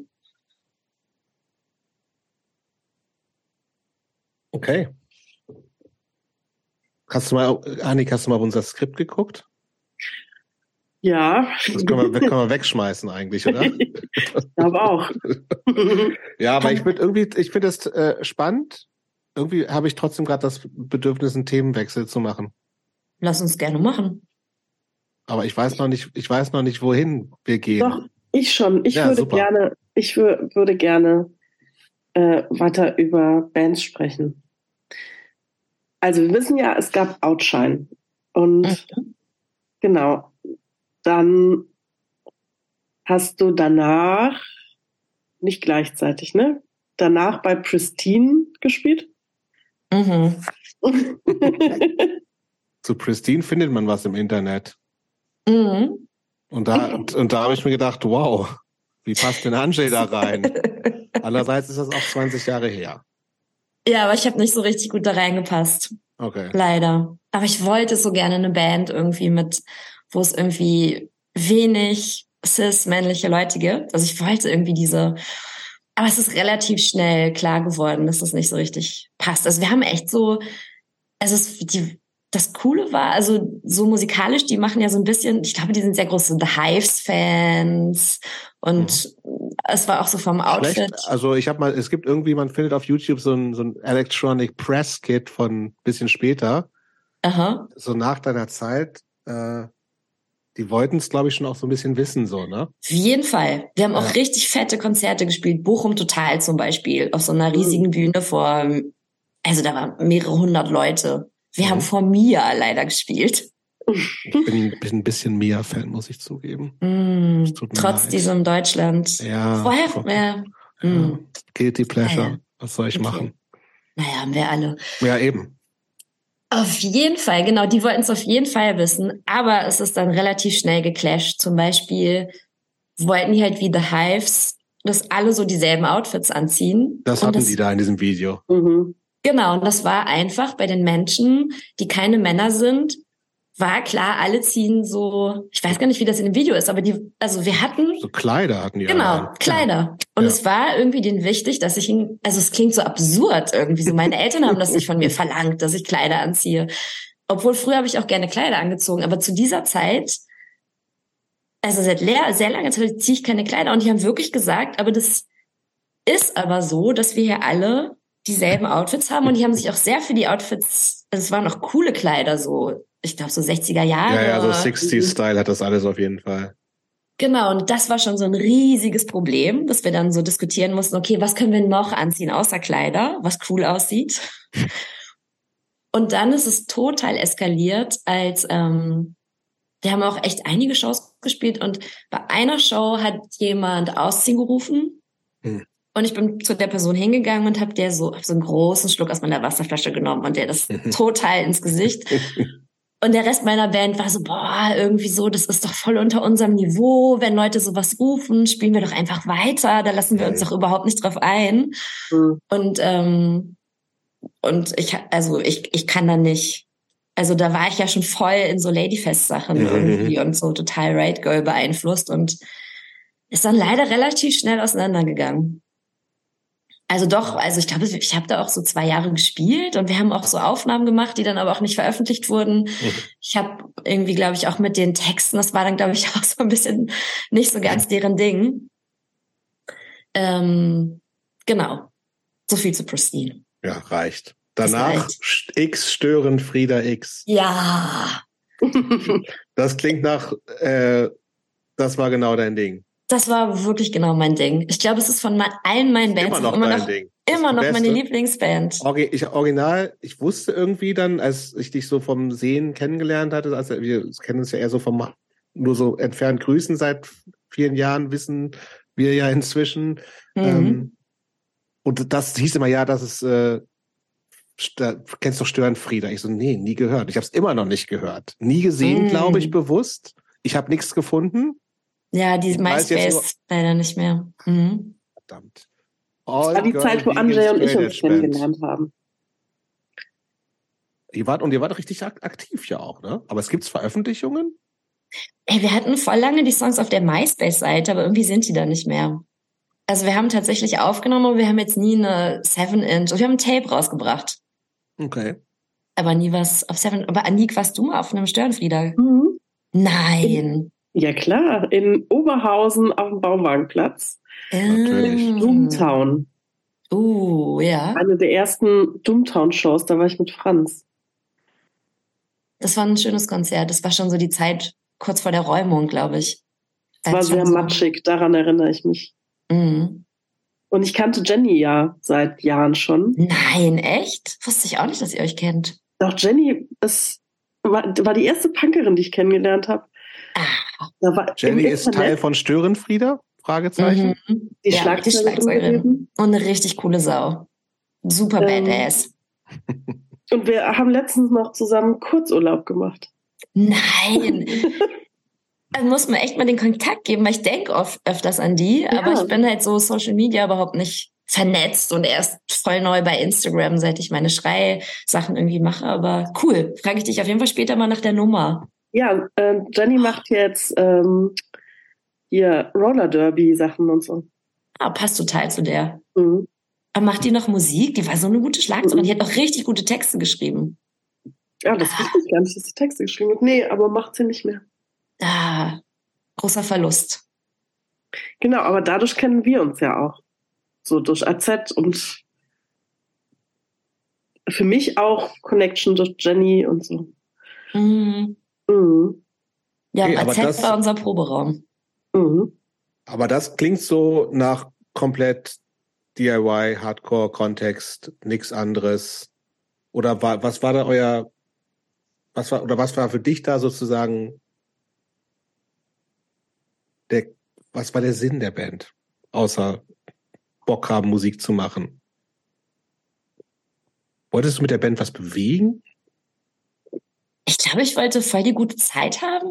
Mhm. Und ich glaube, es war schon auch so eine, ich meine, ich war zu der Zeit halt so vegan und drogenfrei und irgendwie war das aber immer so, nur die Dudes waren irgendwie sichtbar mit ihren Straight Edge Bands und vegan Straight Edge und irgendwie so. Aber habt ihr auch so richtig aufgeixt und so?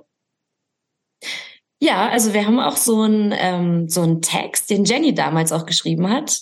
Da sind wir auch in diesem, es gibt ja so ein Straight Edge Buch, so ein deutsches, irgendwas über da ist, da ist tatsächlich auch unser Text drin und den hat Jenny geschrieben und es ging irgendwie so, ich weiß gar nicht mehr, wie das hieß eigentlich genau, also wie der Titel war, aber das war so, hey Brotherhood, we're pissed, fuck you, the X on our hands has nothing to do with you, unity that's not for me.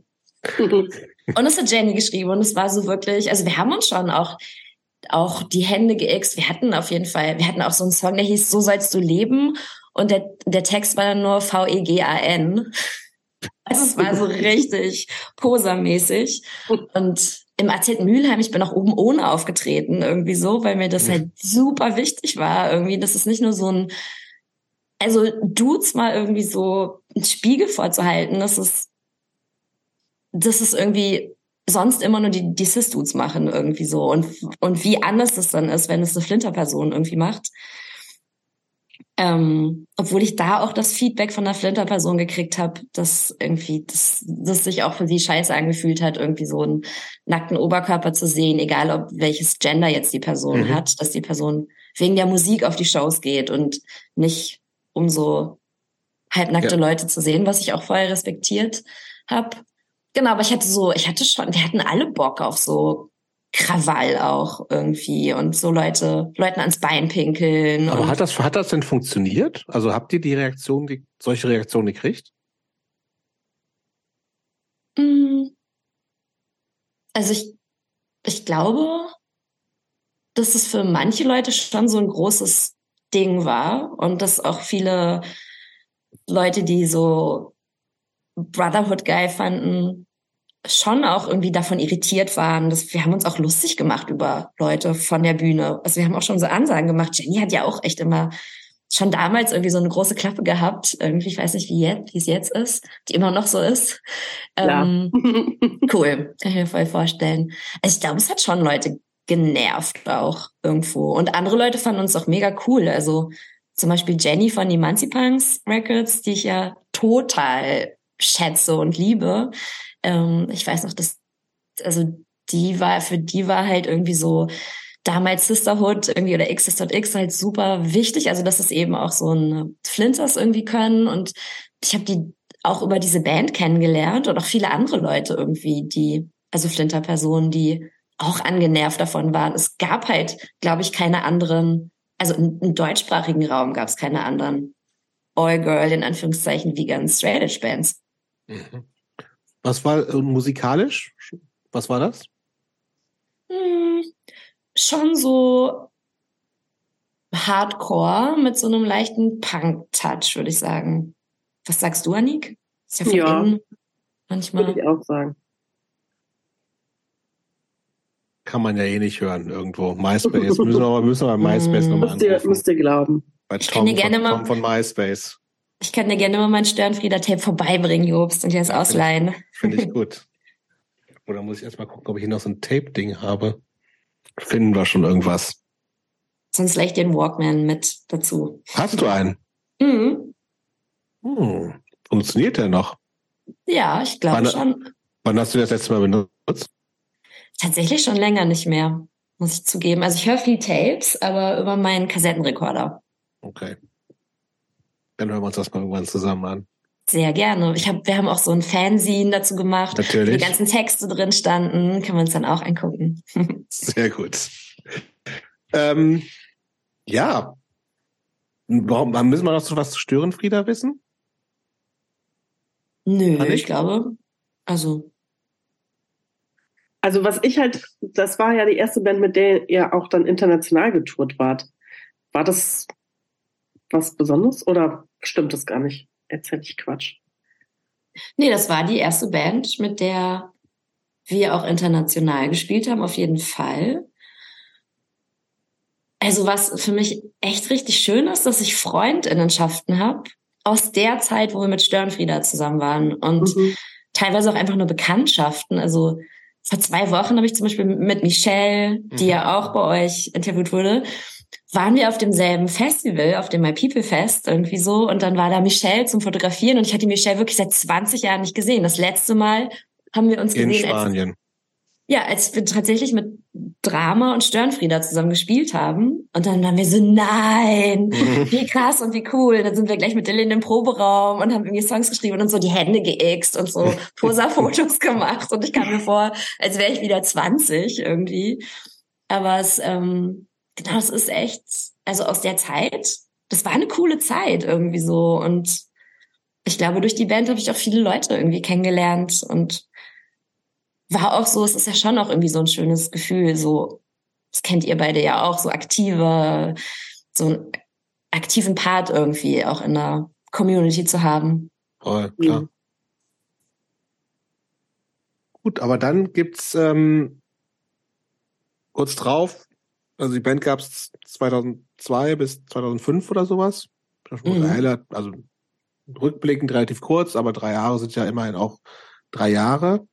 Ähm, du bist 2006 oder so, habe ich ja, genau, 2006 nach Berlin gegangen. Mhm. Da ging es mit Musik auch relativ schnell weiter. Ne? Also die ersten Bands waren ja dann Ex-Best Friends und Friend Crush. Lief mhm. das parallel oder war das Nee.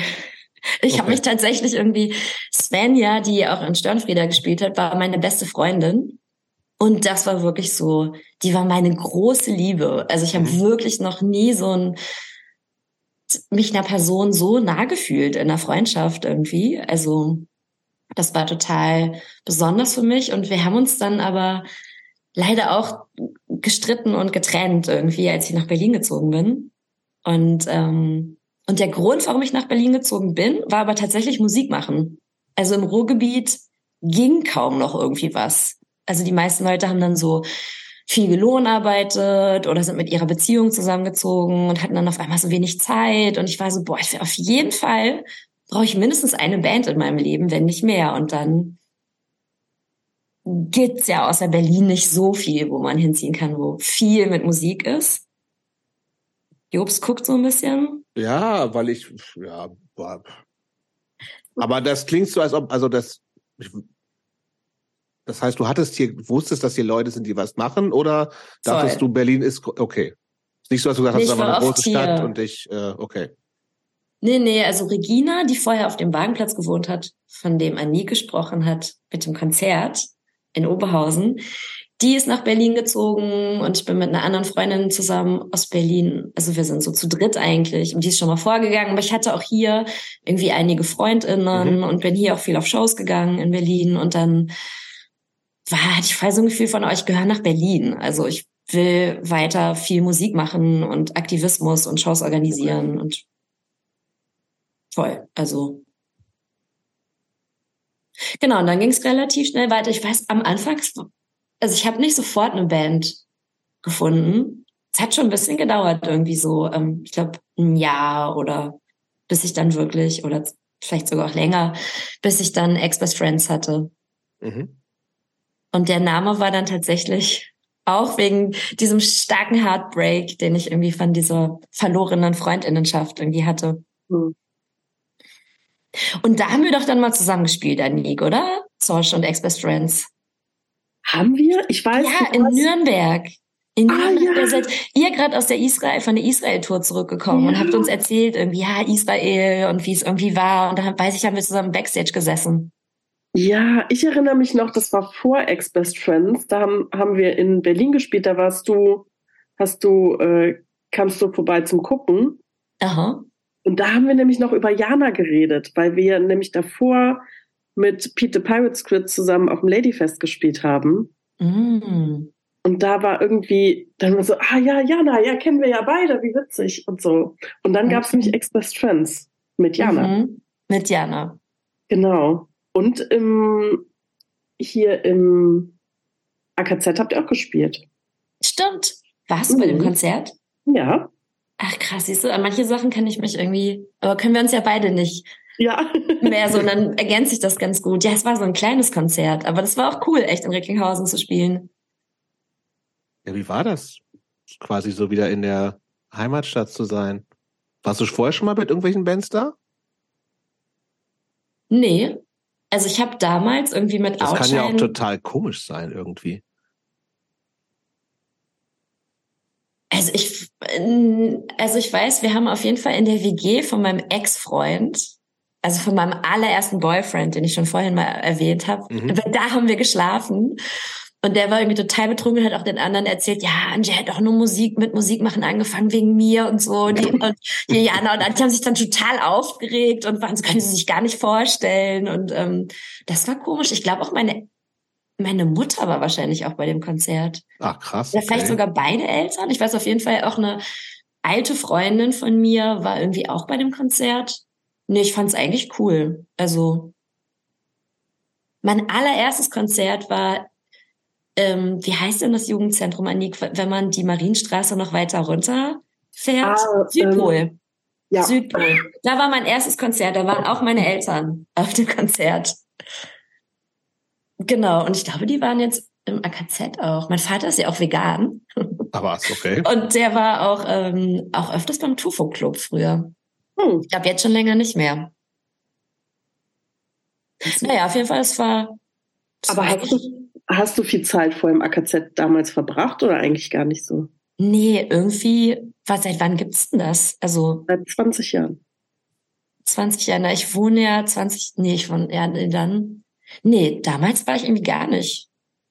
Nee, ich dann ja, auch immer anders, ne? Da habe ich auch in Essen gewohnt. Ich bin ja quasi von Recklinghausen nach Essen gezogen und dann nach Berlin. Und das muss so die Zeit gewesen sein. 2006 bin ich nach Berlin gezogen ich glaube 2002 nach Essen. Mhm. Ja, und das war ja so die Zeit, wo AKZ dann anfing. Mhm. Voll cool, dass es das auch immer noch gibt. Mhm. Ja, und es ist immer noch jeden Mittwoch Tofu Club. Ähm, einmal im Monat Konzerte. Bist du immer noch, also auch aktiv, Teil vom Tofu Club? Also ich war nie Teil vom Tofu Club. Ah, okay. Mach wenn dann ab und zu Konzerte. Mhm. Oder halt andere Sachen. Manchmal sind Lesungen und Kneipe. Und so. Voll mhm. schön, dass ihr die Punkfahne hochhaltet in, in Recklinghausen. Ne? Genau. Ja, es ist auch wirklich ein harter Kern. ja, weil der mal, um nicht, um nicht, also wir, wir können ja auch gar nicht so, so viel über alle Bands sprechen, ne? Und ähm, ich würde gerne mal auf jeden Fall aber noch äh, Eat My 4 ansprechen. Also mhm. A, weil das die einzige Band ist, von der die ich wirklich kenne, mhm. die ich zumindest schon mal gesehen habe. Also ich habe dich auch mal mit Anti Corpus gesehen, aber das war ja auch nur relativ kurz, dass du dabei warst. Ähm, ist aber ja, also Eat My 4 ist ja einfach wieder, wieder, weiß ich ja nicht, aber eher wieder klassischer Hardcore, so, ne? Also auf jeden Fall härter als die Sachen, äh, die du vorher gemacht hast. Mhm. Ähm, und eine Band, die jetzt aber noch also sehr, sehr aktuell ist. Ihr habt eine LP gerade rausgebracht. Ähm, war das ein bewusstes Ding für dich, wieder so härtere Musik zu machen? Oder hat sich das einfach so ergeben? Andrea und ich waren auf Tour mit, ähm, genau, Andrea mit X First World Problem X und ich mit Frank Rush. Also wir waren aber zusammen auf dieser Tour. Und da haben Andrea und ich darüber geredet, dass wir voll gerne so eine richtig klassische Hardcore-Band hätten. Mhm. Und, ähm, und es war wirklich, das war uns voll klar, dass wir das irgendwie wollen. Und als dann äh, Anticorpus nach Berlin gezogen sind, und irgendwie so, als ich die das erste Mal gesehen habe, war ich so, what the fuck? Krass, mhm. gute Band, irgendwie so. Also fand die so gut und dann, das ist ja das Schöne in unserem Kontext, dass man sich so relativ schnell auch anfreundet und wir das gar nicht so ja. Leute ewig bewundern und nie ansprechen, sondern wir haben dann auch relativ schnell gequatscht. Und dann irgendwie sind wir in Proberaum. Genau, damals Andrea, Adriessa und ich. Und es war total klar, wir wollen klassischen Hardcore machen. Mhm. Und das hat und, sofort so funktioniert auch? Also tatsächlich im, man spricht ja so oft so von der Chemie, die irgendwie da ist, so, es klickt sofort oder so. Oder war das auch so ein bisschen so ein, äh, sich erst finden müssen?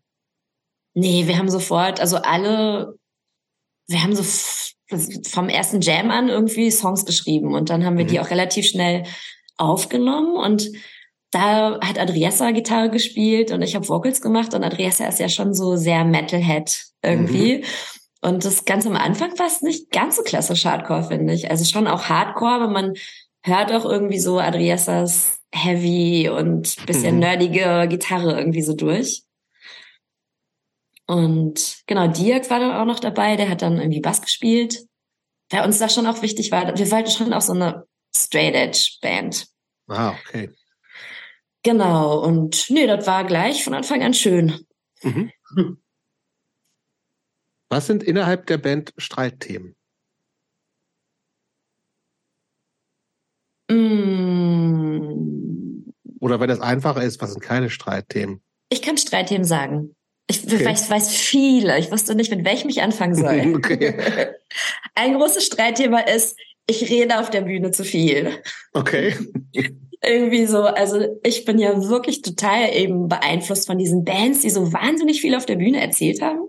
Ich habe eine Leseschwäche und ich habe wenig, also ich bilde mich nicht so klassisch über Bücher und ich bin auch nicht nach der Schule zur Uni gegangen, wo ich dann irgendwelche spannenden Texte gelesen habe. Und ich habe wirklich voll viel gelernt von Leute reden auf Bühnen, also über persönliche Themen, aber auch so politische. Und ich habe das geliebt, wenn Bands ewig gelabert haben. Also konnte ich auch nie von genug kriegen. Und das so finden ich, nicht alle gut, das weißt du, ne? Das weiß ich auf jeden Fall. Und das ist dann oft so, dass wir so spielen und dann fange ich an, über irgendein wichtiges Thema zu reden.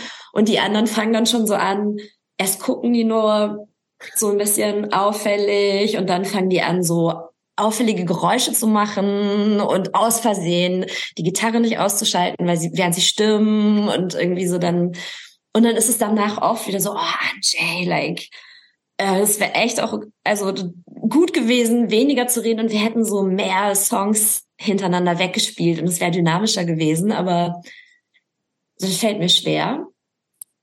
Äh, ich glaube, das ist aber bist du, so bist du, bist du einsichtig? Ja, ich weiß, dass ich total ja? viel rede. Ja, auf jeden Fall. Es tut ja, mir dann auch Du kannst ja auch sagen, leid. ist mir scheißegal. Ich hab nee, Bock drauf. Nee. Der hätte mich auch gewundert. Nee, es tut mir dann schon oft leid, aber irgendwie, wenn ich dann einmal so ins Reden komme, fällt es mir schwer aufzuhören. Das ist ein klassisches Streitthema. Okay. Ähm, das ist die erste LP, die ihr jetzt rausgebracht hat. Es gibt zwei Singles vorher, ne? Mhm. Eine, zwei, zwei. Zwei. Zwei Singles. Genau. Jetzt gibt's eine LP. Mhm. Ist, kann das sein, dass es die erste LP ist, die du mit einer Band gemacht hast? Ja, ich war auch total aufgeregt. Wow. Voll. Ja, erste LP irgendwie. Ich war super aufgeregt irgendwie, als ich die in den Händen gehalten habe. Adriessa und ich haben auch das Artwork komplett selber gemacht irgendwie. Mhm. Also ähm, und ich weiß, es hat sich irgendwie so groß angefühlt. Also ich fand es wirklich besonders. Genau, Seven Inches hatte ich schon mit einigen Bands irgendwie gemacht, auch mit Ex-Best Friends und irgendwie, obwohl auch nur mit Ex-Best Friends. Aber eine, genau, eine Full Length war irgendwie das erste Mal mit Eat My Fear. Ja, also kann ich erstmal nur ein empfehlen, sich das anzuhören. Ist ja noch ganz aktuell. Kann man überall hören, kaufen, wenn man möchte. Ähm, aber tatsächlich ist ein bisschen erstaunlich, dass du vorher gar nicht so mit, mit Bands so viel veröffentlicht hast. Mhm. Weißt du, woran das liegt? Kannst du das erklären? Weil es ist ja schon auch für viele ein wichtiger Teil, ne? Dieses, und auch in der Szene ist ja die Kommunikation darüber, also wichtig gewesen und so, ne? Also also ich weiß, man kann nicht alles drauf schieben, aber nach, mit meinem Gefühl ist es tatsächlich wieder so eine Brotherhood-Geschichte. Mhm. Dass so die, die cis-männlichen Leute in meinem Umfeld, die hatten irgendwie so die Connections und aber auch irgendwie dieses Selbstbewusstsein von so, okay, wir nehmen das jetzt auf und es ist irgendwie auch gut genug, um das aufzunehmen und und ich finde echt so, also ich habe, als ich selber im Emo-Keller in Essen Shows organisiert habe, da waren so viele gute Flinter-Bands also Ach, wir haben wirklich auch so einen Fokus drauf gemacht, aber ganz wenige von denen haben irgendwas aufgenommen. Also mhm. jetzt auch diese ganzen Platten, die ich habe, auch viel mit den Leuten, die auch schon bei euch im Podcast waren, die dann halt so in Anführungszeichen female fronted sind. Die mhm. haben so Platten rausgebracht, aber so komplette Flinter-Bands irgendwie. Ich glaube, man hat irgendwie nicht die richtigen Connections, nicht diese, dieses Bewusstsein von, okay, wir nehmen jetzt auf. Also es ist irgendwie so, habe ich das Gefühl, gibt es da mehr Hürden. Hm. Also viele Bands, die ich richtig gut fand, gibt es keine Platten von. Mhm. Viele Flinter-Bands, die ich gut fand.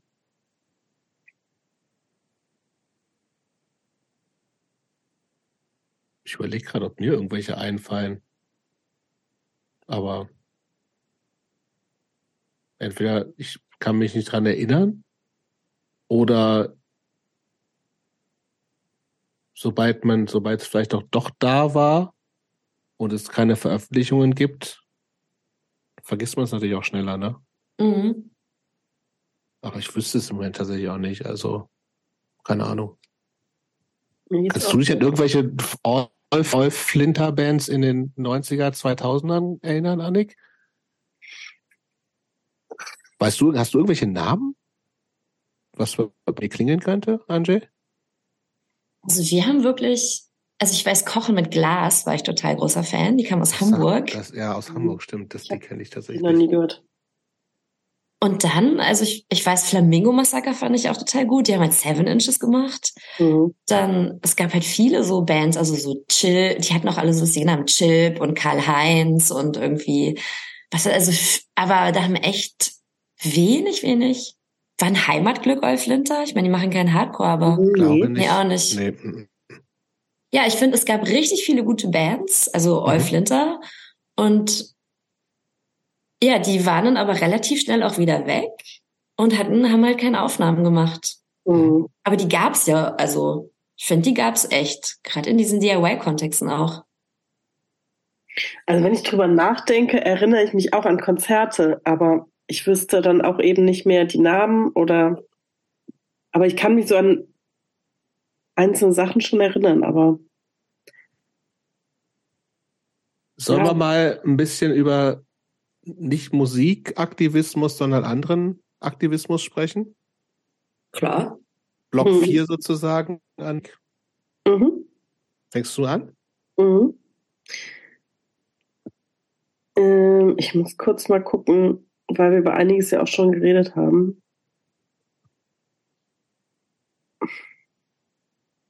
Ich würde vielleicht anfangen nochmal mit diesen internationale Connections. Also du hast ja in total vielen Bereichen Politik gemacht, die ja aber total eng verwoben sind. Also Veganismus, Tierbefreiung, Feminismus, Queerfeminismus, DIY-Sachen, alles Mögliche. Ähm, und hast aber dann ja auch viel international dich vernetzt. Mhm. War das Zufall oder war das dir wichtig? Also da eben nicht nur eine lokale, sondern eben eine globale Perspektive auch auf Sachen zu bekommen. Ich glaube nicht, dass mir das wichtig war. Ich glaube, es ist tatsächlich, ich war halt voll der super offene Mensch. Mhm. Ich, ich glaube, ich bin wirklich so, ich weiß nicht, wie hast du das wahrgenommen, Anik? Ich, also ich fand wirklich so in dieser, ähm, also das fiel auf so Shows, auch im AZ und so, dass es so unter Flinterpersonen nicht so eine, dass es nicht so herzlich irgendwie war. Also dass, dass es da, es gab so einen kleinen Kreis irgendwie von, von Nicht-Cis-Männern irgendwie, aber ich finde, das hat sich immer so viel um, um die Cis-Dudes gedreht und ich habe ganz viel versucht, mich mit Leuten anzufreunden, wo ich dann immer gemerkt habe, so, okay, ich weiß nicht, ob die mich, ob die sich einfach nicht für mich interessieren, was ja okay wäre, aber es gab auch so eine Konkurrenzigkeit irgendwie so, dass mhm. wenn man irgendwie auch so selber Musik gemacht hat oder sich mit Bands ausgekannt hat, dass es so, dass es gar nicht so herzlich war, sondern eher so, okay, eigentlich, eigentlich bin ich jetzt nur hier für mich und, und bin mit meinem Freund da oder so und will jetzt auch gar nicht mich hier mit anderen Flinter groß anfreunden oder so, wenn dann eher mit den Cis-Dudes. So habe ich das. Ich habe es auch so. Mhm. Ich finde, es gab immer so, mh, mm, so Situationen, wo es anders war. Und das waren, aber da braucht es immer so eine, sowas, irgendwas Besonderes, wo man und das war dann, wenn dann Politik, finde ich. Über Politik ging das viel besser als auf Konzerten. Mhm. Also wenn Politik mit dabei war, hatte ich das Gefühl, es ging irgendwie so ein bisschen besser, aber. Mhm. aber Und das war aber international eher nicht so? Also, ist die Frage, ist das ein deutsches genau. Phänomen? Nee, aber ich glaube, dass ich mich immer so gefreut habe, wenn Leute so offen waren Mhm. Und irgendwie so, so eine, so eine Verbindung gab und so ein, hey, Leute haben sich gefreut, mich zu sehen und waren so, wow, krass, du spielst auch eine Band, super cool, irgendwie so, wir organisieren da und da das und das Festival, irgendwie willst du nicht vorbeikommen? Bin ich natürlich dahin gekommen, egal wo das war, irgendwie so, ob in mhm. Spanien oder in Frankreich oder was weiß ich, irgendwie so, da war dann irgendwie so klar, da reise ich dann irgendwie hin und dann freut man sich irgendwie und, ähm, und ich glaube, diese internationale Geschichte ist passiert, weil ich wirklich, es ist auch immer noch so, ich habe halt so ein riesengroßes Herz und ich verbinde mich unendlich gerne mit Leuten, egal wo. Und ähm, ich glaube, das, genau, ich glaube, das ist so zufällig über dieses große Herz passiert, was sich so gerne verbindet. Also ich glaube, ganz zufällig war das nicht. Also ich glaube, man braucht schon auch eine, also man muss auch offen sein für sowas, sonst hilft einem das, das Herz auch nicht so viel, oder? Also du gehst ja auch dann auf Leute zu. Es ist ja nicht nur so, das funktioniert ja nur beidseitig sozusagen. Also und? es klang, finde ich, so passiv und ich finde, mhm. da, da, also ja. ich kann mir nicht vorstellen, dass das ist.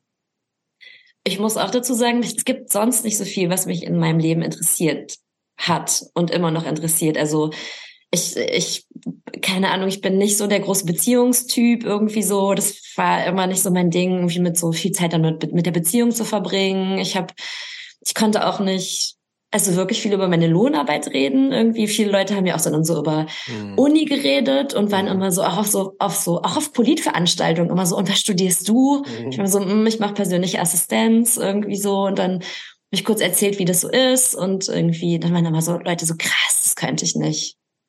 Und dann war es das auch irgendwie. Und ähm, deswegen war auch so mit diesen ganzen Politkontexten, konnte ich teilweise auch nicht. Und weil ich auch nicht so viel gelesen habe und lese, dann hatte ich auch echt immer so Schwierigkeiten in der Linken. Aber so in diesen Musikkontexten, in denen ich war, gerade dieses feministische oder queerfeministische, da war es total anders. Da habe ich echt das Gefühl gehabt, so, boah, da passe ich total hin und alle wichtigen Themen, nämlich auch viele so persönliche Themen, haben da voll Platz irgendwie und dann, dann war ich auch richtig motiviert, auch dann weit zu fahren und so und genau, wenn man nicht so viel anderes hat, dann hat man natürlich auch viel Zeit für sowas. Sind eigentlich so aus deiner Erfahrung, aus deiner Wahrnehmung so, erscheinen sich so aktivistische Diskurse eigentlich in verschiedenen Ländern?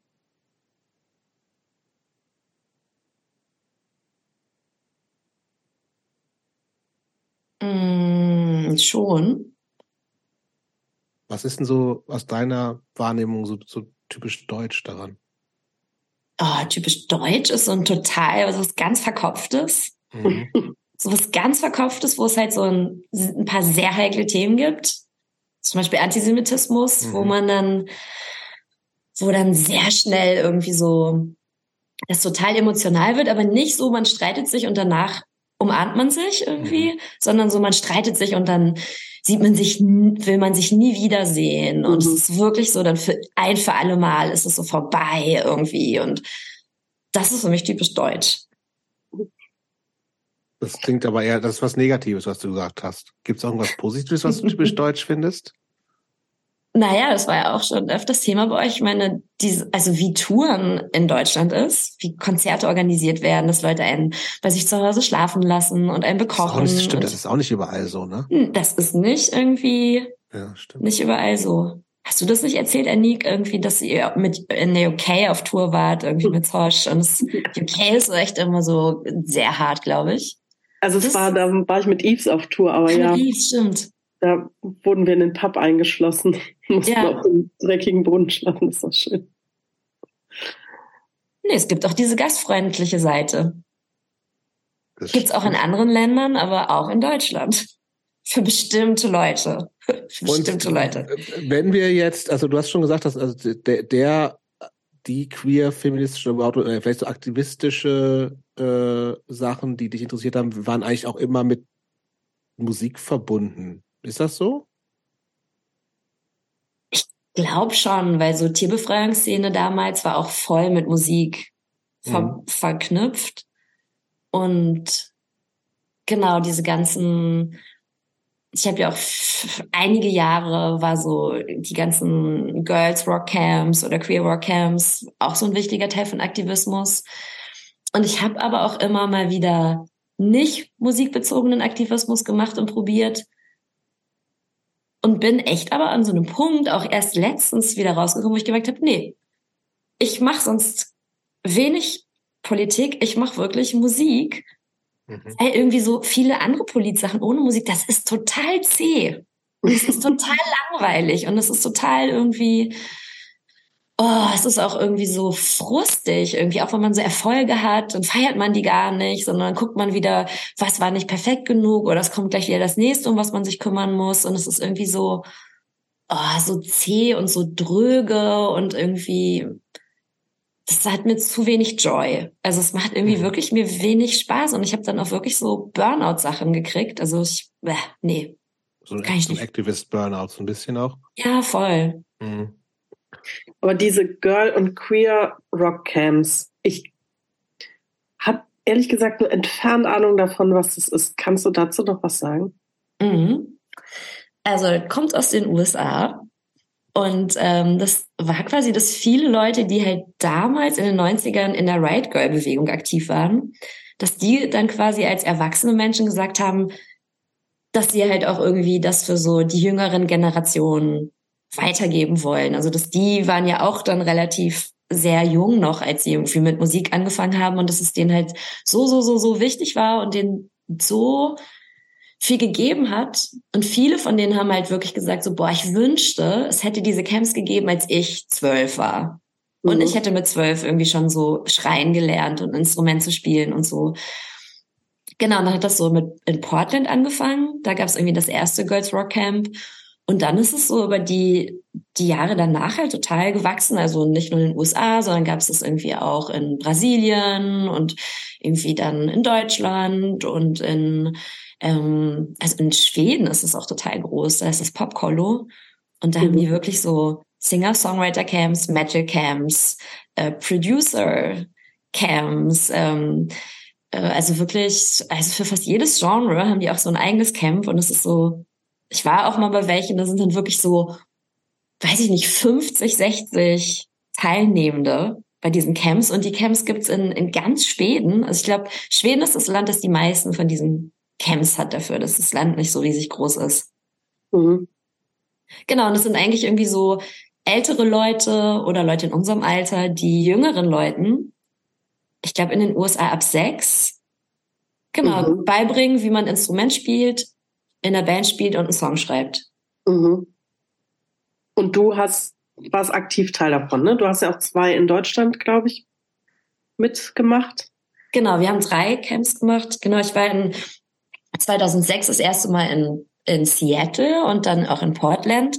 Das war irgendwie so eine organisierte Reise von der Naturfreunde Jugend, so ein Politverein, die so, keine Ahnung, so politische Bildungsreisen machen. Und wir sind in die USA gefahren mit dem Auftrag, Bildungsauftrag, die Queer-Szene oder queer-feministische Szene in Deutschland und den USA zu vergleichen oder Seattle und mhm. Berlin.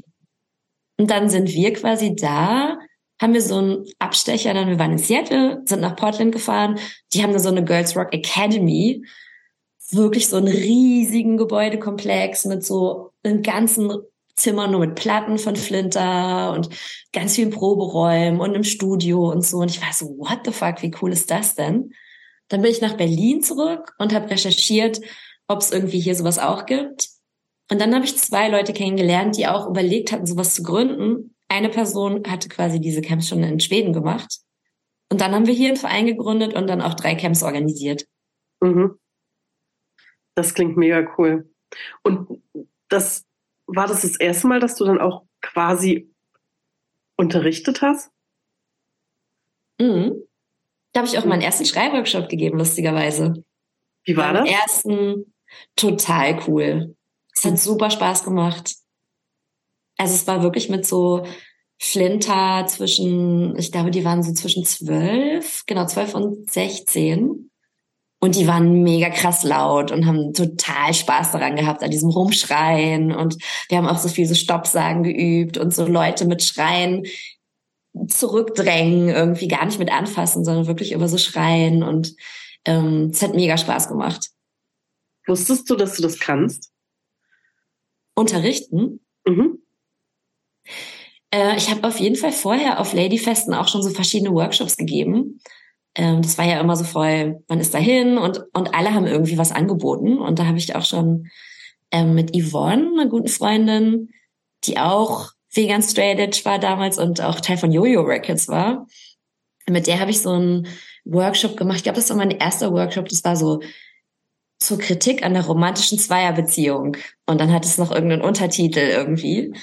Ähm, genau, aber das, dass ich so Workshops machen kann, das wusste ich. Und dann, ich meine, ich habe halt voll viel in Bands Vocals gemacht und dass ich das, war ich mir irgendwie relativ sicher, dass ich das kann. Mhm. Und gab es, also außer dass es sozusagen in allen Ländern mehr oder weniger davon gibt, aber das Prinzip ist sozusagen immer ähnlich und wird mhm. es auch gleich viel angenommen? Oder meinst du, das hat auch was damit zu tun, ob sowas grundsätzlich schon mal präsenter ist? Also ob Kids in Portland schon oder Flinter-Kids in Portland einfach da eher hingehen, weil Portland einfach Portland ist und was weiß ich, wo wart ihr nicht in Chemnitz? Doch. In Cottbus, wir waren zweimal in Cottbus, einmal in Berlin, ja. Also das vielleicht anders ist? Ja, ich meine, so in den USA gibt es voll so eine andere Einstellung, also so eine andere Selbstverständlichkeit auch mit so, was ist überhaupt You Rock und was ist ein Rock Camp und mhm. was irgendwie so, wir haben das in Deutschland irgendwie gemacht und alle waren so, Rock Camp? Was, mhm. was soll das eigentlich sein irgendwie so? Also es gab zu der Zeit irgendwie so einen Film Camp Rock oder so, irgendwie auch über so Musiker, irgendwas mit so Schule. Naja, auf jeden Fall, da konnte auch keiner wirklich was mit anfangen und es war so, wir hatten jetzt nicht so ein, also wir hatten genug Teilnehmende, aber es gab jetzt nicht so einen riesigen Zustrom und alle wollen da unbedingt mitmachen. Also ich finde schon, in den USA gibt's da nochmal so eine andere Kultur um Musik machen und. In Schweden ja auch. Also in Schweden auch. Hm. Da wird es ja auch viel mehr gefördert. So. Voll. Ja. Wie, wie, wenn man, wenn ihr dann oder du so einen Verein, ihr Verein braucht man immer mehrere Leute, wenn ihr so einen Verein gegründet habt, mhm. Ist das dann auch, wie ich mir das vorstelle, gleich, man versucht auch irgendwelche Fördergelder zu kriegen etc. Wie das mit Finanzierung und so ist ja auch nochmal ein ganz neues Betätigungsfeld mhm. eigentlich, in dem man sich ja auch ganz schön verlieren kann, wenn man will. Mhm. Das war aber auch so, dass man sagt, okay, Verein und dann gucken wir mal, wo man sozusagen auch Geld herkriegt, Fragezeichen. Mhm, am Anfang war es nicht so viel Geld, weil Cottbus braucht nur irgendwie nicht so viel Geld. Und zum Glück gab es aber eine Person noch in der Gruppe Jule, die war irgendwie voll fit in so Anträge stellen. Ich hatte damit überhaupt nichts zu tun zu der Zeit. Ich wusste gar nicht, dass es überhaupt sowas gibt, dass man Gelder irgendwo her bekommen kann. Mhm. Genau, und Jule hat sich da irgendwie viel drum gekümmert und da waren aber noch einige Sachen, die sich ungewohnt angefühlt haben. Also man veranstaltet sowas und man braucht nicht nur Geld, sondern man hat auch so eine krasse Verantwortung für so. Mhm. Es war so ein Übernachtungscamp. Oha. Mhm. Und, und da sind so irgendwie Flinter, Minter, also wegen Mädchen irgendwie auch aus ganz Deutschland gekommen. Und die Eltern von denen wussten gar nicht genau zum Beispiel, wie wir aussehen. Also dieser Flyer oder unsere Internetseite sah schon so aus, wie es ist so ein Musikcamp, irgendwie für Mädchen, Transinter. Und dann sind die aber dahin gekommen und also alle Leute, die da, wir waren so 20 Leute oder so aus diesem Orga-Team und alle waren so tätowiert und mhm. irgendwie Punk und Hardcore und sahen teilweise auch sehr queer aus und da hat man dann schon den Eltern auch angesehen, dass die so ein komisches Gefühl hatten, ihre Kinder jetzt bei uns für eine Woche abzugeben. Und es ist aber auch krass irgendwie, also die Verantwortung für die zu haben, auch für was sie nachts machen und was sie machen, wenn sie sich untereinander streiten. Und also das letzte Camp war ja in Berlin. Und da habe ich wirklich die ganze Zeit gedacht, okay, ich stehe mit einem Bein im Knast. Mhm. Also, weil das war echt so hart. Da haben sich die, da haben sich Teilnehmende geritzt, teilweise das erste Mal, weil sie es von anderen Winter gelernt haben, mhm. die das irgendwie machen und haben sich total krass betrunken, irgendwie ohne dass wir das mitgekriegt haben. Irgendwie ein Teilnehmender ist auch so voll, also hat uns aber auch direkt von Anfang an gesagt, irgendwie er ist so öfters in Polizeigewahrsam, weil er halt so körperlich auch aggressiv ist und ist dann da auch so irgendwie, also das war eine Nummer. Puh. Also ich bin echt froh, dass ich da irgendwie ohne Knast rausgekommen bin. Ist das auch der Grund, warum du das nur dreimal gemacht hast? Nee, aber der Grund, also es ist, der Grund war trotzdem krass, weil wir irgendwie immer mehr gerechtfertigterweise das Feedback gekriegt haben, dass wir ein sehr weiß dominierter Verein sind. Mhm. Und ähm, wir hatten irgendwie, also so coole Vereine, zum Beispiel GLAD, Gays and Lesbians aus der Türkei, gefragt, ob die nicht einen Workshop bei uns geben wollen zu so Antidiskriminierung. Ähm, und die waren so, mh, mm, bei so einem super weiß dominierten Verein, ehrlich gesagt, irgendwie nicht. Mhm. Und dann bei dem Camp in, in, in Berlin war Noah So, eine schwarze Musikerin, Schriftstellerin, coole Sau. Und ähm, Genau, die hat auch bei dem Workshop, den sie gegeben hat, ähm, Rassismus erlebt von Teilnehmenden und ähm, ich glaube auch von einer Person aus der Orga. Mhm. Und dann war für mich wirklich klar, okay, ich muss es erstmal so zurücktreten und wir müssen erstmal gucken, wie sich was an den Strukturen verändern kann, damit es wirklich irgendwie so Queerfeminismus für alle ist und nicht nur für so einen weißen Klüngel, wo dann vor allen Dingen auch weiße Teilnehmende irgendwie Role Models haben und sich gut fühlen können oder sicherer fühlen können. Also das war der Grund. Mhm. Tatsächlich irgendwie so Auseinandersetzung mit Rassismus. Und ist danach dann, hm, hat sich nochmal ein neues Team gebildet oder? Ähm, also es gab dann andere Sachen, also Cash, mit dem ich auch bei Frankreich gespielt habe und der ähm, auch bei Ruby Tuesday war, bei dem ersten Verein, hat dann auch noch mal so ein anderes Camp organisiert. Das war irgendwie kürzer und das war aber dann auch tatsächlich noch diverser von den Leuten, die irgendwie auch da gecoacht haben und auch gecoacht wurden. Das war tatsächlich auch nur für Queers. Sehr noch mit einem Fokus irgendwie für irgendwie BIPOX und ähm, genau, Maeve, eine andere Person, die auch mit im Verein war, die hat auch ihren eigenen Verein dann gegründet, laut, und hat da auch irgendwie so einen Fokus nochmal mehr auf, dass es diverser aufgestellt ist. es geht ja nicht um dieses divers aufgestellt sein, sondern irgendwie auch sich nochmal mehr damit beschäftigen, was damit verbunden ist irgendwie. Mhm. Also auch und, und welche Diskriminierungsform oder in dem Fall Rassismus, wie der auch teilweise dann unsichtbar ist, dadurch, dass der viel unbewusst reproduziert wird, wenn mhm. viele Leute einfach keine Alltagserfahrungen mit Rassismus mhm. machen. Und das setzt sich ja, kann ich mir vorstellen, auch fort. Also wenn man irgendwie ein Team hat, wo alle, die coachen, weiß sind und keine Rassismuserfahrung haben.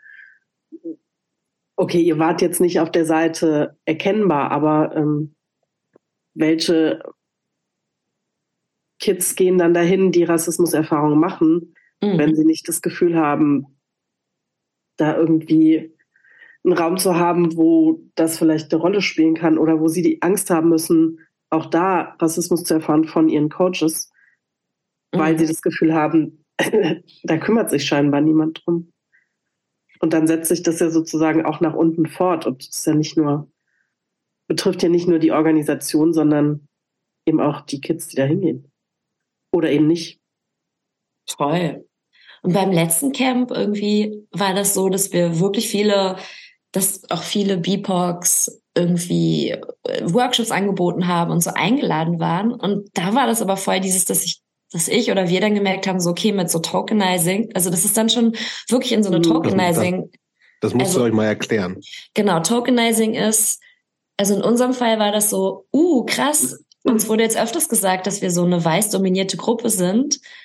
Ähm, wir ändern das mal und fragen mal ein paar Leute of Color, ob sie nicht Lust haben, irgendwie so, das ist jetzt so ein bisschen überspitzt, aber wir haben es schon auch gemacht, irgendwie, weil das an uns herangetragen wurde. Wir fanden es auch wichtig und dann haben wir aber gemerkt, und wir haben dann halt Leute gefragt, zum Beispiel, weil sie of Color mhm. sind, ob sie mitmachen wollen, um unsere Struktur, damit unser Verein diverser aufgestellt ist. Und sowas geht aber immer in die Hose. Also mhm. ist bei uns in die Hose gegangen und es geht auch sonst glaube ich, oft in die Hose, wenn man nicht wirklich was an der Struktur ändert und an diesem, wer ist auch in welcher Position, Sachen entscheiden zu können oder auch von Anfang an dabei oder sonst in irgendwelchen wichtigen Positionen, wo Leute sich auch einbringen können. Ich glaube, so ist es immer nur so ein, wir laden mal wen zu uns ein, mhm. die dann auch was sagen dürfen und was machen dürfen. Ja, es wird halt ein Aushängeschild, aber die Strukturen ändern sich nicht wirklich. Mhm. Ja. Aber was kann man denn dann machen? Also was wir als, als, als privilegierter Mensch. Mhm, ich glaube unterschiedliches. Also ich glaube, du kannst irgendwie, was ich zum Beispiel spannend fand, war, wo gibt es eigentlich Gruppen, die vor allen Dingen von BIPOX irgendwie initiiert sind und wo es vor allen Dingen irgendwie BIPOX gibt und oder Leute of Color und was machen die eigentlich und kann ich da unterstützen? Also brauchen die irgendwas von mir? Kann ich da auch irgendwie hingehen und was anbieten? Und ich glaube irgendwie von Anfang an auch irgendwie zu gucken, okay, worum geht's uns eigentlich in dem Verein oder in der Arbeit, die wir machen? In, in unserem Fall wäre es ganz konkret gewesen, okay, wollen wir eigentlich vor allen Dingen weiße Minter empowern, Musik zu machen oder wen, wer soll eigentlich hier lernen, irgendwie so, was es heißen kann, in einer Band zu spielen und sich auszudrücken und Teil von was Großem zu sein. Und ich glaube, wenn du es dann so von Anfang an so denkst und fühlst, was will ich eigentlich mit meinem Projekt? Ich glaube, dann wird es so ganz automatisch irgendwie ist es anders zusammengesetzt irgendwie mit mit wem du was wie machst, aber auch ich glaube viel in meinem Umfeld hat sich mein Freundeskreis auch total geändert die letzten zehn Jahre und und es ist jetzt irgendwie so viel selbstverständlicher alles geworden. Also mhm. ich glaube, es geht wirklich so. Ich glaube, es ist auch viel so eine persönliche Auseinandersetzung mit so, okay, ich und meine Privilegien und meine Zugänge und aber auch so, was will ich eigentlich und für wen will ich das? Und wenn du das so weißt und fühlst, ich glaube, dann setzt es um und das wird auch nicht von Anfang an cool und easy und einfach sein, sondern es ist einfach auch ein harter und langer Weg, weil das für alle weil einfach zum Beispiel Rassismus echt krass ist und mhm. jetzt zu denken, okay, dann ich denke mir irgendwas Schönes aus und dann gibt es irgendwie in meiner Gruppe keinen Rassismus und auch nicht in meinem Handeln. Ich glaube, das passiert nicht. Es wird, mhm. dauert eigentlich, glaube ich, lange, das zu verlernen, sich ja. rassistisch zu verhalten.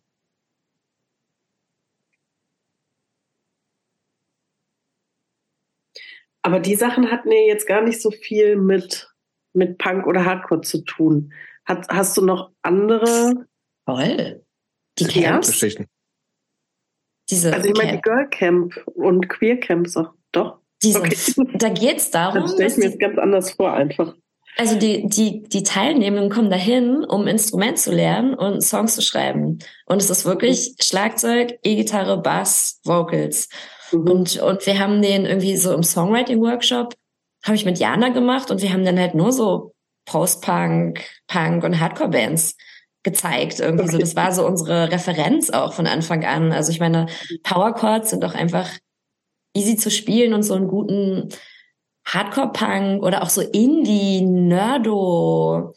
Das ist relativ einfach. Also wir haben dann auch gezeigt, wie viele Bands, also auch so, ja, so nicht ganz so glatte Band, also so Nerd-Bands, also wirklich weirdes Zeug machen und das ist mega cool ist. Und das haben die, die Teilnehmenden auch voll so übernommen irgendwie. Die haben richtig coole Songs geschrieben, die auch teilweise sehr weirdo-mäßig waren. In fast jedem Lied haben die geschrien, weil sie ja bei meinem Schreiworkshop waren. Irgendwie Peach, das war zum Beispiel da und hat so einen ähm, Stage-Performance-Workshop gegeben. Irgendwie so ein Peaches ist ja auch echt eine Nummer auf der Bühne. Und das hat Voll, die dann auch, klar. die ist da jetzt genau der, der Workshop war jetzt nicht irgendwie, wie das Peaches sonst so macht, dass sie so ein riesiges Kondom irgendwie mhm. nachkonstruiert und dann irgendwie damit Crowdsurfing macht, aber es war schon ein bisschen so. Genau, es war total. Und es waren halt auch nur Leute, die ganzen Volunteers, es waren alle Leute, die ich aus Bands kannte. Okay.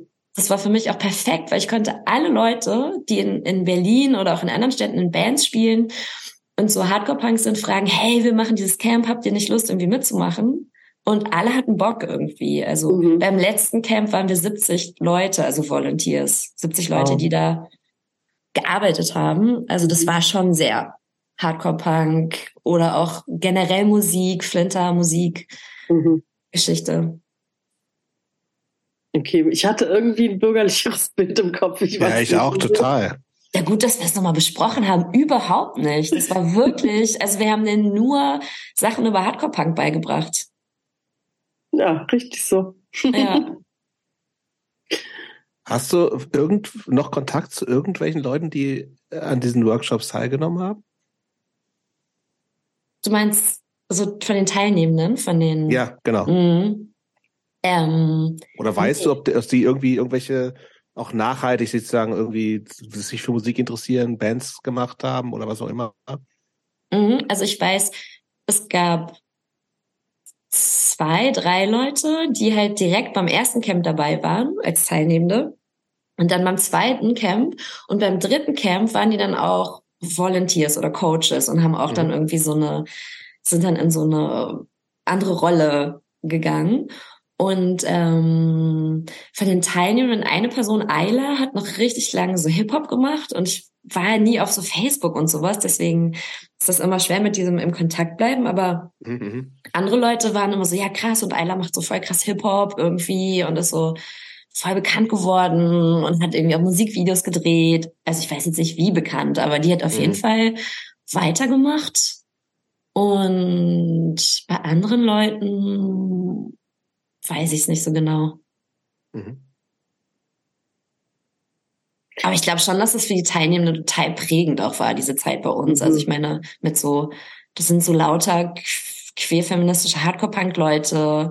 Ich habe da irgendwie auch schon Anjay als Vornamen benutzt und keine Pronomen vor zehn Jahren, irgendwie als, oder 15 mhm. Jahren, als sie Camp waren. Und da war es schon auch so, da war das noch nicht so Mainstream mit so Genderqueer sein. So, so, so, so Mainstream ist das doch immer noch nicht, oder?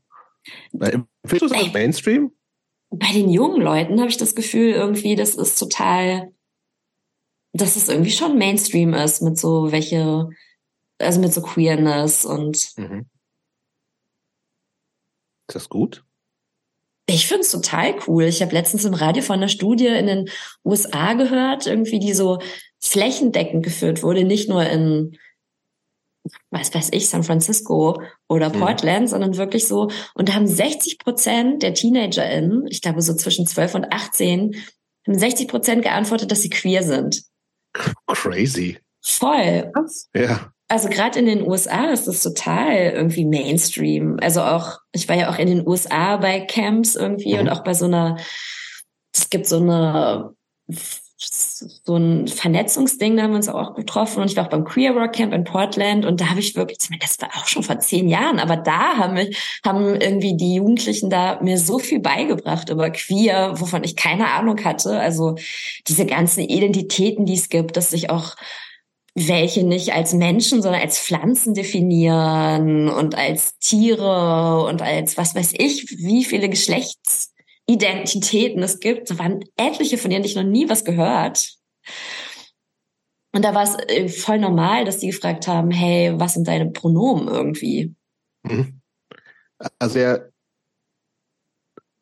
die Kehrseite von coole Sachen kommen in den Mainstream, sind ja auch automatisch, man ist, ist nicht mehr in so einem Safe Space und alle, es ist so eine, nicht so eine, vielleicht auch so eine Blase, wo alle erstmal lieb zueinander sind oder so, im besten Fall, sondern es wird halt kommentiert. Ne? Also diese ganzen Diskussionen, die's, die einfach äh, nicht einfach jetzt überall stattfinden. Ne? Ich meine, dieses ganze, ganze Queer-Thema, was natürlich irgendwie auch auf der politischen Agenda ist, von rechts und so, das ist ja die Kehrseite dadurch, dass es einfach im Mainstream ist. Ne? Mhm. Aber ist die ähm, Kehrseite nicht was anderes? Ich glaube auch, das gehört, die Themen gehören ja in den Mainstream. Also es ist was, das geht irgendwie alle an. Klar, aber sie werden aber ja irgendwie anders diskutiert, als wenn sich, wenn sich die Bildzeitung oder die AfD dazu äußert oder eben nicht, weil es so klein ist, dass sie das gar nicht mitkriegt. Und das tut, das ist ja nicht mehr so. Und da, das macht ja wiederum was mit, mit dem Diskurs. Je, je, je mehr so ein, so ein auch wichtiger und cooler Diskurs im Mainstream ist, desto flacher wird er auch und desto mehr wird er auch durch Meinungen diskutiert. So. Und das macht, und das macht auch wiederum was mit, wie wird über Sachen geredet, habe ich das Gefühl. Dass es eben viel schneller polarisiert wird, dass viel schneller irgendwie, ich meine, Leute, die alten weißen Männer drehen ja wegen allem durch, ne? Also und wegen Queerness und Gender und bla bla sowieso alles. Ähm, und das war ja vor fünf Jahren und zehn Jahren noch nicht so, weil es einfach so, eine, so, so klein war, dass es gar nicht wahrgenommen wurde. Ja, weiß ich nicht. Also einerseits würde ich sagen, ja, wird es mehr diskutiert und es gibt sozusagen, der Hass wird sehr viel mehr expliziter gemacht, aber er mhm. war ja vorher schon da. Und ich habe das Gefühl, dadurch, dass Sachen in den Mainstream kommen, also gerade sowas wie Queerness oder Queer-Feminismus, um es noch ein bisschen größer zu machen. Ich habe schon das Gefühl, dadurch werden ja eben gerade diese alten weißen Männer, wird ja offensichtlich, dass es eigentlich zur Minderheit wird. So, und das, das ist ja erstmal total super. Also die werden halt laut. Ist das so? Ja? Aber dann, das, das, dann ist es ja so, ist ja nur eine Frage der Zeit und in fünf Jahren ist alles gut. Nee, ich würde ja das sagen, die Kehrseite, so. nee, nee, ich würde ja sagen, die Kehrseite liegt eher darin, dass es eben flach wird und nicht mehr mh, hm, so viel Sachen da dran hingen, wie es das sozusagen in Bubbles gab, also wie das bei Veganismus ja auch war. Bei Veganismus war halt Tierbefreiung hing da mit dran, da hingen Tierrechte allgemein mit dran. Das genau. ist jetzt beim Mainstream-Veganismus nicht mehr so. Nee, genau. Und ich glaube, das ist bei Queerness auch so. Also, ne, während ja. in Bubbles Queerness und Feminismus und hoffentlich auch irgendwie sowas wie ähm, Antirassismus und Antifaschismus zusammenhingen, ist es ja in der breiten Masse halt nicht mehr unbedingt so. Und das würde ich sagen, ist ja die oder das Schwierige an der Kehrseite beim Mainstream. Und nicht die alten Männer, die waren halt vorher schon scheiße und haben es Queers, auch wenn sie die nicht so viel gesehen haben, aber haben sie ja vorher genauso gehasst. Es waren halt nur nicht so viele, die, ja, die haben, sie, die haben sie nicht gesehen. Das, und deswegen. Genau, aber der Hass für auf, also für die, für diejenigen, die von dem Hass betroffen waren, waren ja, würde ich sagen, genauso groß. Ja, das stimmt. Das andere finde ich auch einen total wichtigen Punkt. Also, also sehe ich, sehe ich, ich merke es halt so für mich in dieser ganzen veganen Tierrechtsbubble, dass du sagst, irgendwie, ja, ist natürlich irgendwie super, dass Veganismus im Mainstream ist, auch, auch da gehört er natürlich hin, aber gleichzeitig denke ich mir so, boah, ey, das ist doch alles ganz schön, das verflacht halt wirklich total, ne? Also, es ist so, hat gar nicht mehr diese Tiefe, die es hat. Und das hast du eben gesagt, dass es irgendwie aus deiner Sicht so ein bisschen bei dieser, bei dieser ganzen Queer-Thematik auch so ist. Wie, wie siehst du das, Anjay? Ich denke irgendwie weniger an die an so straight, straight cis-Männer, die auch noch weiß sind irgendwie, ähm, die dann irgendwie Sachen teilweise nicht checken oder sich aufregen oder so, sondern eher an die Leute, die halt irgendwie so erreicht werden mit so, hey, das mhm. ist total normal, queer zu sein. Irgendwie, wir sind, alle Leute haben irgendwie unterschiedliche Geschlechtsidentitäten, sexuelle Orientierungen, irgendwie romantische Orientierungen und, und das eher, das, ich denke eher an die, dass die, dass ich das schön finde und wichtig, dass irgendwie Menschen relativ schnell mitkriegen, was es alles für Optionen gibt, dass es kein Falsch gibt und mhm. irgendwie, oder wenn es Leute gibt, die sagen so, das ist falsch oder schlecht, irgendwie queer zu sein, dass es aber auch total viele Leute gibt, die sagen, nee, es ist irgendwie genau richtig und voll viele von uns sind genau das auch eben queer irgendwie. Also das, ich denke eher an die Leute. Mhm. Also ich glaube, wenn, wenn wenn das früher, als ich Kind war, schon anders gewesen wäre und mein Vater so voll Infos gehabt hätte zu, mhm. das ist total normal, irgendwie queer oder schwul zu sein und, und da und da kann ich hingehen, da kann ich andere treffen und es gibt auch irgendwie andere Familien, wo irgendwie schwule Männer eine Zeit lang heterosexuell verheiratet mhm. sind mhm. und irgendwie all diese Sachen.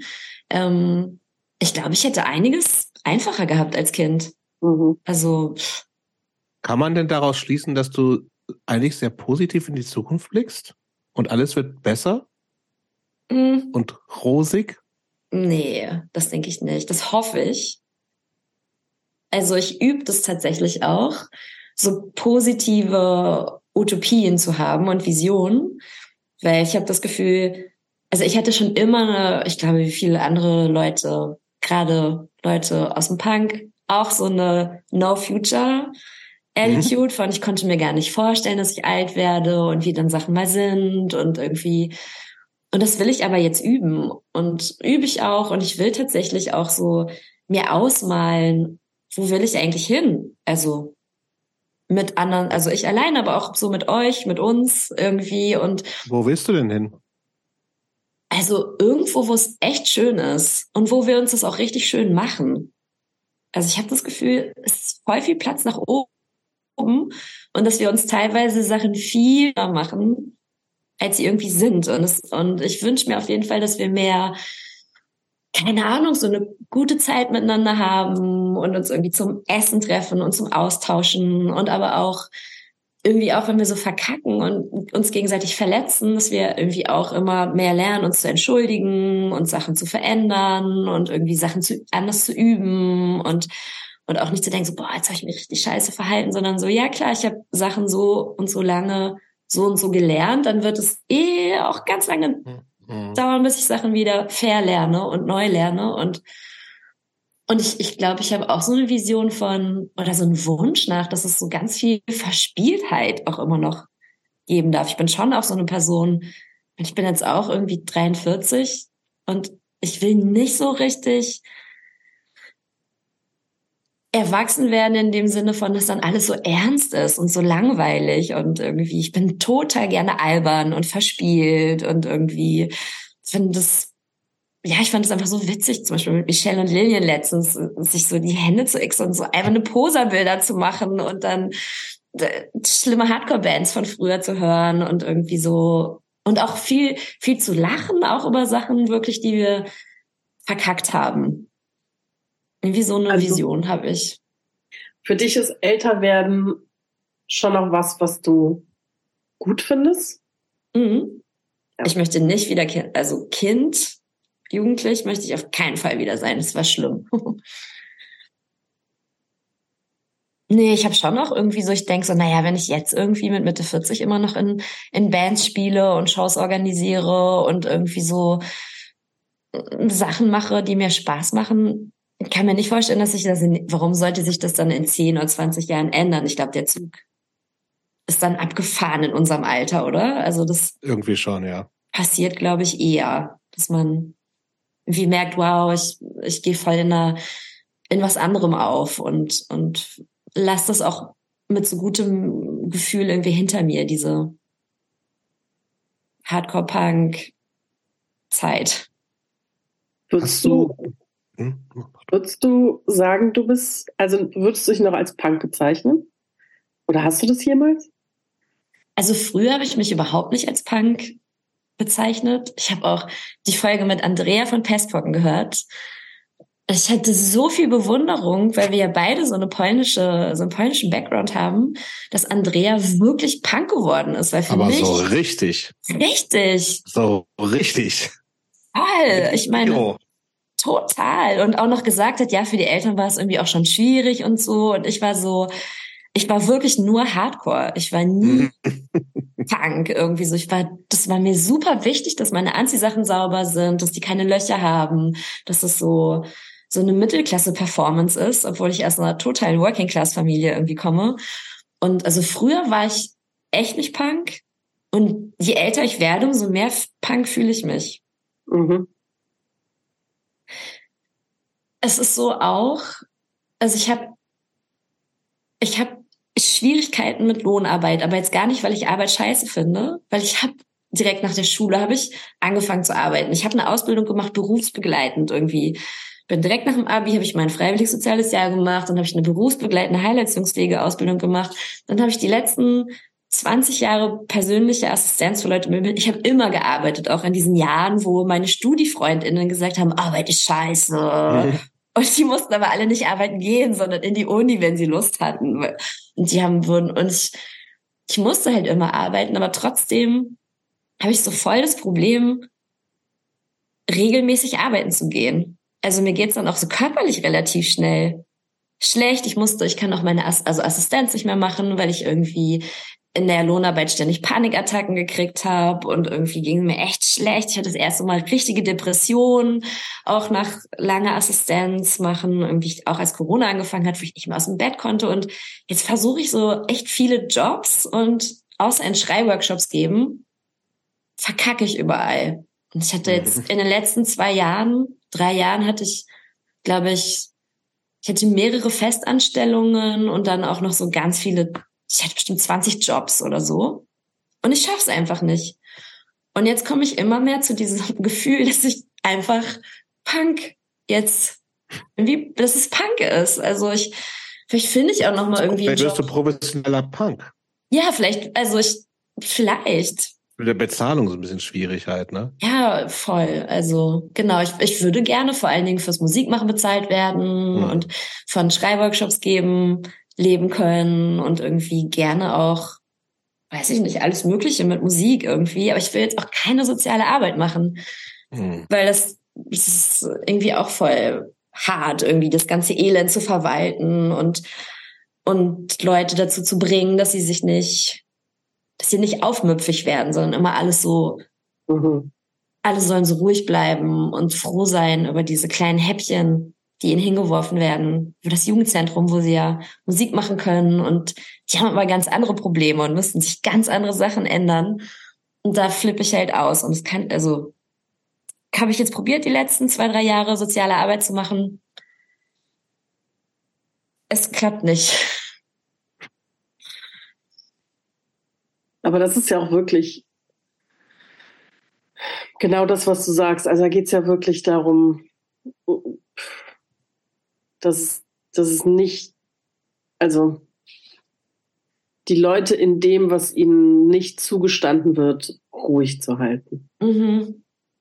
Und die Chancen, die sie von Anfang an haben müssten, häppchenweise in kleinen Dosen so zu tun, als hätten sie sie, aber eigentlich haben sie sie immer noch nicht. Mhm. Daraus besteht ja ganz viel, habe ich immer das Gefühl, der Job in der sozialen Arbeit. Ja, voll. Ich meine, man kann auch immer versuchen, irgendwie so seine Spielräume auszuloten und nur weil in deinem, in, in, keine Ahnung, das, das Geld, was du vom Staat kriegst, weil da zum Beispiel steht, das ist, das Projekt wird, das, der Inhalt vom Projekt ist Integration durch Sport. Kannst du Sachen anders machen, zwar, aber trotzdem kommt es immer wieder durch, was irgendwie eigentlich so das, das Ziel deiner Arbeit ist, irgendwie so. Und, und mhm. es ist wirklich immer viel dieses so Leute ruhig halten, Leute sollen sich integrieren, Leute sollen nicht aufmüpfig werden, irgendwie so. Und ich will genau das Gegenteil. Also ich würde mhm. die Leute gerne aufstacheln irgendwie und zu sagen, hey, wir können irgendwie voll was reißen und schreibt mal einen Antrag. genau. Das heißt aber, es klingt so ein bisschen, die Zukunft ist schon sehr ungewiss, ein bisschen. Voll ungewiss. Okay. Ey, Jobst, meine Zukunft. Stresst dich, stresst dich das? Also, bis vor kurzem ging es mir richtig schlecht damit, dass ich nicht mhm. weiß, mhm. zum Beispiel, wo ich jobmäßig, wo das mit mir hinführen soll und wo ich landen soll, weil ich habe alles Mögliche ausprobiert. Und bis vor kurzem hat mir das so echt Angst gemacht. Und ich habe auch immer Total mal wieder halt. Auch. Boah, ich war wirklich so, scheiße. Jetzt bin ich, ich bin ja, es ist, wir sind ja auch keine Anfang 20 mehr irgendwie so. Und ich denke dann auch so, okay, langsam aber sicher habe ich auch schon manchmal so ein Bedürfnis nach Sicherheit hm. oder nach Routine oder nach so einer Vision von, ich habe mal eine Rente oder so. Mhm. Ähm, und genau, mir ging's jetzt echt lange nicht gut damit. Und jetzt ist es aber quasi, sind so ein paar Sachen passiert in letzter Zeit, wo es dann irgendwie wirklich so, ich bin zum Beispiel von der Krankenkasse ausgesteuert worden. Wenn man irgendwie was, innerhalb von. Was heißt das? Viele Leute wissen es nicht, wenn man innerhalb von nee. drei Jahren mehr als 78 Wochen krankgeschrieben ist, wegen ein und derselben Sache. Ja. Liegst du bei der Krankenkasse raus. Und dann? Und dann musst du dich, ähm, also du kannst dich entweder selber versichern und die Beiträge selber zahlen oder du meldest dich bei der Arbeitsagentur und ähm, die klären dann irgendwie so, okay, wieso ist die Person so oft krank, kann die überhaupt noch arbeiten? Und dann, wenn es die Möglichkeit gibt, dass du weiter arbeiten gehst, zum Beispiel eine Umschulung machst, dann kriegt, dann übernehmen die erstmal deine Arbeit, also deine Krankenversicherung. Ähm, und wenn nicht, wenn die feststellen, so, okay, bei der Person eigentlich nicht, dann kannst du Frührente beantragen oder ähm, Sozialhilfe. Aber voll viele Leute wissen sich, ich wusste das auch nicht, dass man von der Krankenkasse ausgesteuert wird nach so und so lange krank sein. Nee, das wusste ich auch nicht. Aber das ist ja noch erschreckender. Das war total erschreckend irgendwie so. Also vor allen Dingen, wenn es einem nicht gut geht, ja, klar. gesundheitlich. Und und man ist eh so in einer Phase, wo man irgendwie nicht weiß, boah, wie geht's jobmäßig, wie soll es weitergehen? Und dann fliegst du noch bei der Krankenkasse raus. Das war totaler Horror für mich. Äh, aber äh, was ist wie, aber was ist jetzt passiert, dass du wieder irgendwie zumindest so, zumindest heute Abend so gut drauf bist, wie du gerade drauf bist? Also, weil dann ist eigentlich so viel, also dann war klar so, okay, ich bin bei meiner Krankenkasse rausgeflogen. Dann habe ich auch mir eingestanden, so, okay, ich habe jetzt echt viele Jobs probiert und ich mhm. pack's da einfach nicht. Jetzt bin ich das erste Mal arbeitslos. Und jetzt habe ich das Gefühl, irgendwie so, okay, mehr kann mir jetzt eigentlich nicht.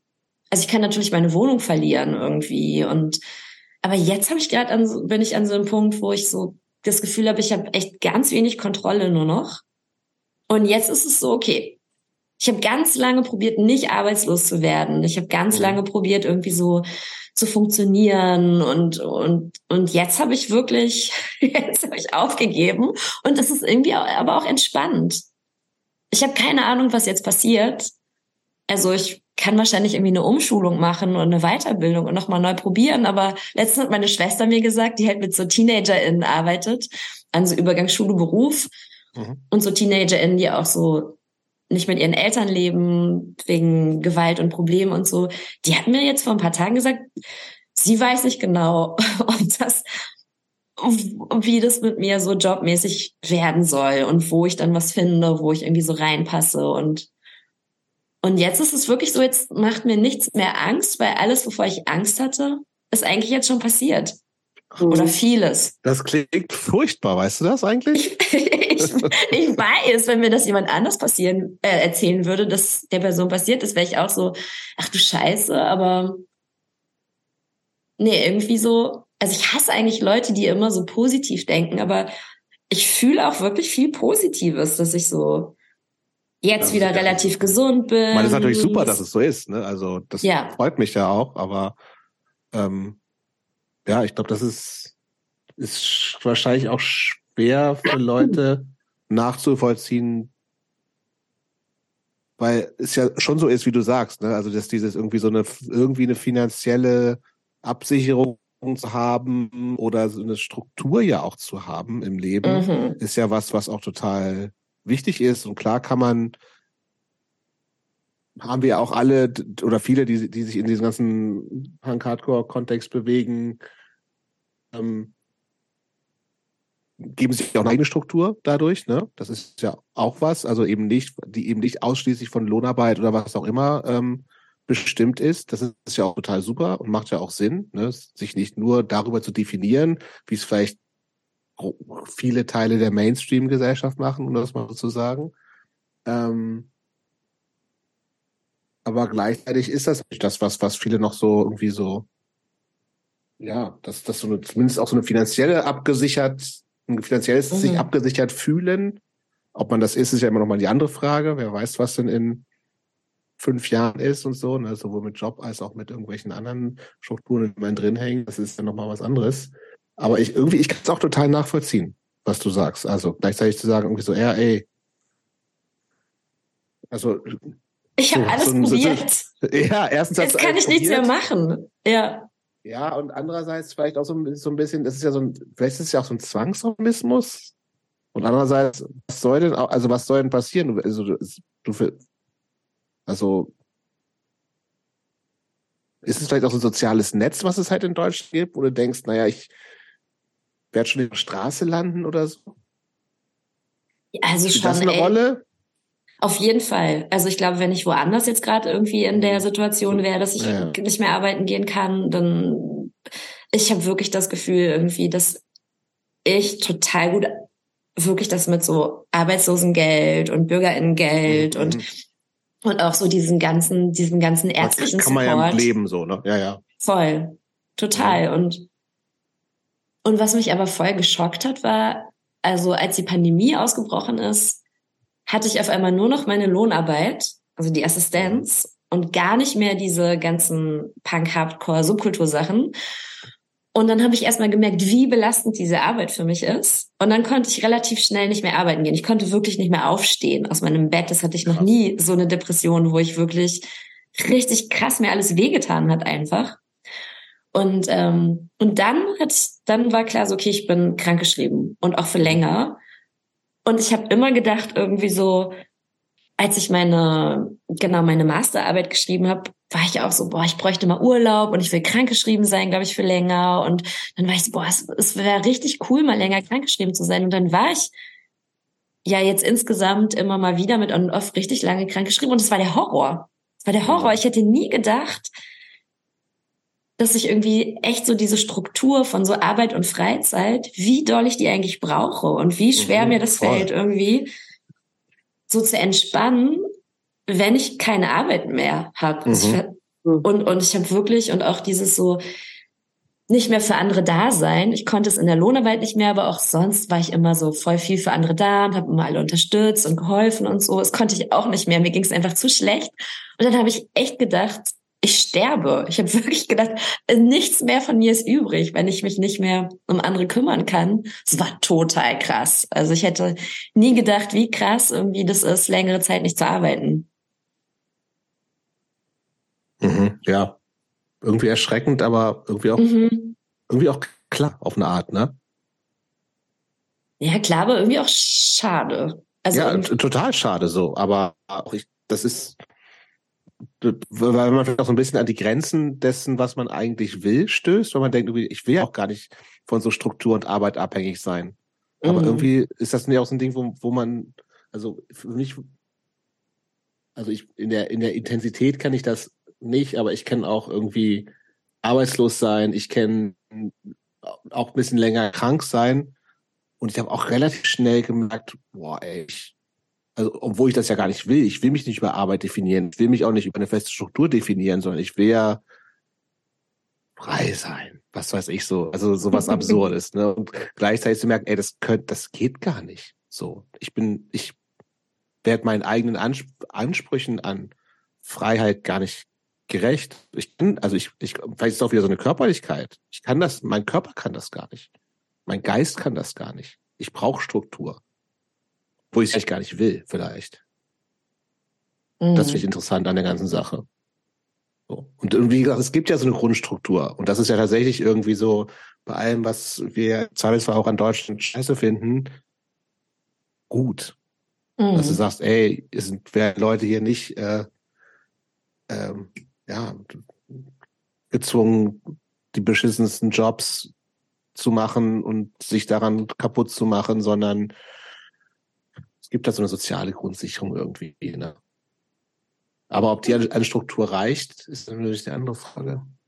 Ich glaube, Leute in Deutschland werden schon gezwungen, Jobs zu machen, die sie nicht machen wollen. Also je nachdem auch wie. Ja. also abhängig von Stimmt. sehr vielen Sachen machen schon auch viele Leute Jobs, die sie nicht machen wollen. Und ah, total, auch ja. über Krankheit Stimmt. hinaus ja, ja. und so. Richtig, also, ja, ja. ja. Und Hast du denn also eine Idee, wie du dir denn selber Struktur schaffst dann ab nächster Woche? Ach, ich bin total schlecht darin, mir selber Struktur zu schaffen. Nee, also ich bin so, ich bin echt einfach schlechter drin. Ich brauche wirklich, ich brauche auch voll so Community und andere Leute und irgendwie ist echt immer so, wenn ich mit anderen Leuten Zeit verbringe, dann, oder auch jetzt zum Beispiel war letztes Wochenende auch bei meiner Familie und dann ist immer alles so geregelt. Die stehen immer so um dieselbe Zeit auf und gehen um dieselbe Zeit ins Bett und es gibt sowas zu essen und irgendwie so, wenn ich so eine Grundstruktur und Sicherheit habe, funktioniere ich total gut und hier so alleine in meiner Einzimmerwohnung, das fällt mir schwer. Also aber dann wäre ja vielleicht die Idee, genau das zu machen. Ne? Also was weiß ich, eine Band zu machen, die immer morgens um zehn schon probt oder so. Da muss man auch immer die Leute finden, die dann Zeit haben.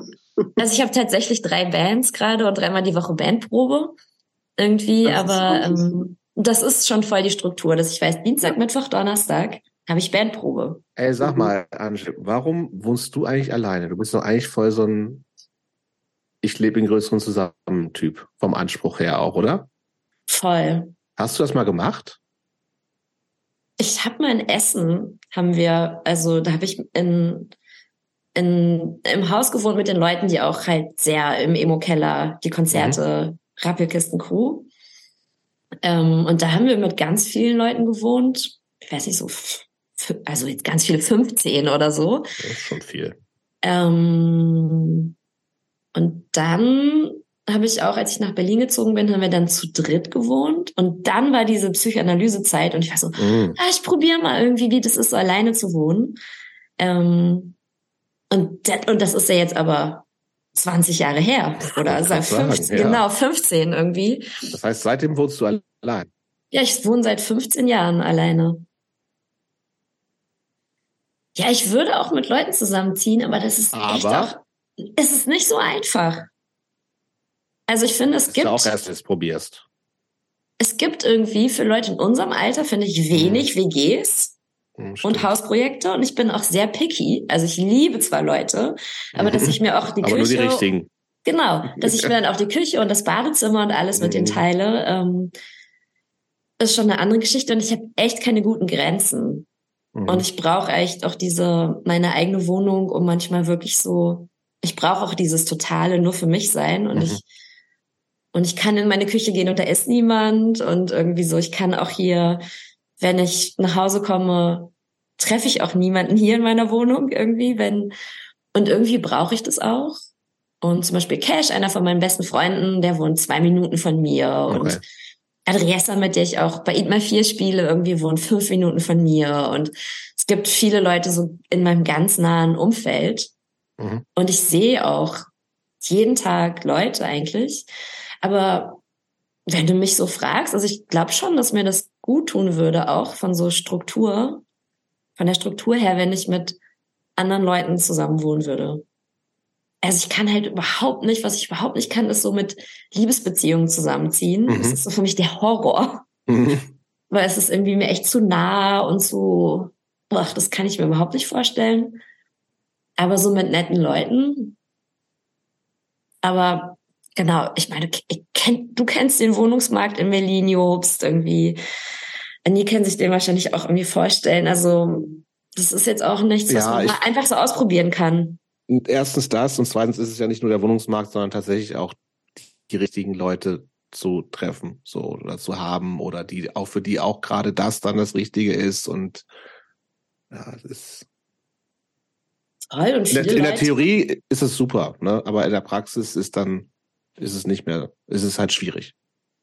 Voll und in unserem Alter haben schon auch Leute irgendwie stabile Beziehungen, wohnen mit denen Voll. zusammen, haben Voll. Kinder irgendwie so und sind teilweise auch schon so so ein bisschen gesettelt, irgendwie so angekommen. Total. Also es ist auch nicht mehr so die freie Wahl wie vor 20 Jahren. Nee. Und die auch vielleicht Hausprojekte, die es gibt, da denkt man sich oh. auch so, boah, da will ich jetzt auch nicht unbedingt so. Nee, oh nee. Also womöglich, womöglich wohnen da nur Linke. Ja, genau. Und dann muss man so beim Frühstück total ruhig ja. sein und keiner darf was sagen, man darf auch die Musik nicht anmachen und keine gute Laune haben und so. Also, nee, sowas will ich auch nicht. Nee, das wollen wir alle nicht. Noch schlimmer ist, wenn die dann alle gute Laune haben und man selber Ruhe will. Das auch, voll. Ja, spannend. Also ich bin, bin jetzt gerade total gespannt, was was kommt? Ich was, was, wie es, was, wie es bei dir in einem Jahr aussieht. Aber irgendwie habe ich, ein, ich habe ein gutes Gefühl, wenn dir das, ja. kann ich nur mal so feedbacken. Ah, schön, danke. Ich habe irgendwie auch ein gutes Gefühl. Aber ich finde ja. auch gerade ist so viel im Argen irgendwie. Also ja. so, wenn man sich anguckt, was auf der Welt passiert. Absolut. Ich habe das Gefühl, wir haben eigentlich gerade alle so einen Kontrollverlust. Mhm, also mhm. und genau deswegen ich, ich hoffe, also ich versuche auch einfach ein gutes Gefühl für uns alle zu haben. Und mh, mm, genau, und ich sag dir gerne in einem Jahr Bescheid, was bei mir so los ist. Setz mir einen Reminder in mein Handy. ähm, weißt du, was mich bei dir noch interessiert? Das ist irgendwie eigentlich so eine total bescheuerte Frage, die wir oft stellen. Ach, aber bin ich mal gespannt. Bei, ja, bei dir interessiert mich, interessiert mich die total diese klassische zehn Platten für die Einser-Insel-Frage. Welche zehn Platten würdest du mitnehmen, wenn du irgendwo nie wieder was anderes hören dürftest? Das finde ich auch eine gute Frage. Ich hätte auch keine Ahnung, was Anjay jetzt sagt. Ich bin auch, auch echt nicht so ein Platten. Also ich bin auch echt nicht so voll der Musik. Okay, pass auf. Die ganze Zeit. So, du darfst nur pass auf, wir machen es ein bisschen anders. Du darfst fünf Bands hören und nichts anderes mehr. Und von denen aber das gesamte Övre. Falls ich das richtig ausgesprochen habe, wahrscheinlich nicht. Doch, doch. Mm. Keine anderen mehr. Oh, das ist aber echt hart. Also ich würde. Es ist hart. Ich wüsste, ich würde nicht die ganze Zeit nur Hardcore-Punk hören wollen. Richtig. Ich wüsste auch, ich würde nicht die ganze Zeit nur Musik hören wollen, sondern ich würde auch, ich weiß nicht, welches Hörbuch ich mitnehmen würde. Ja, das, ich ja, auch, Hörbücher kannst du zusätzlich haben. So ah, viel, ja, cool. wie du willst. Geht nur um Musik. Okay. Macht's einfacher.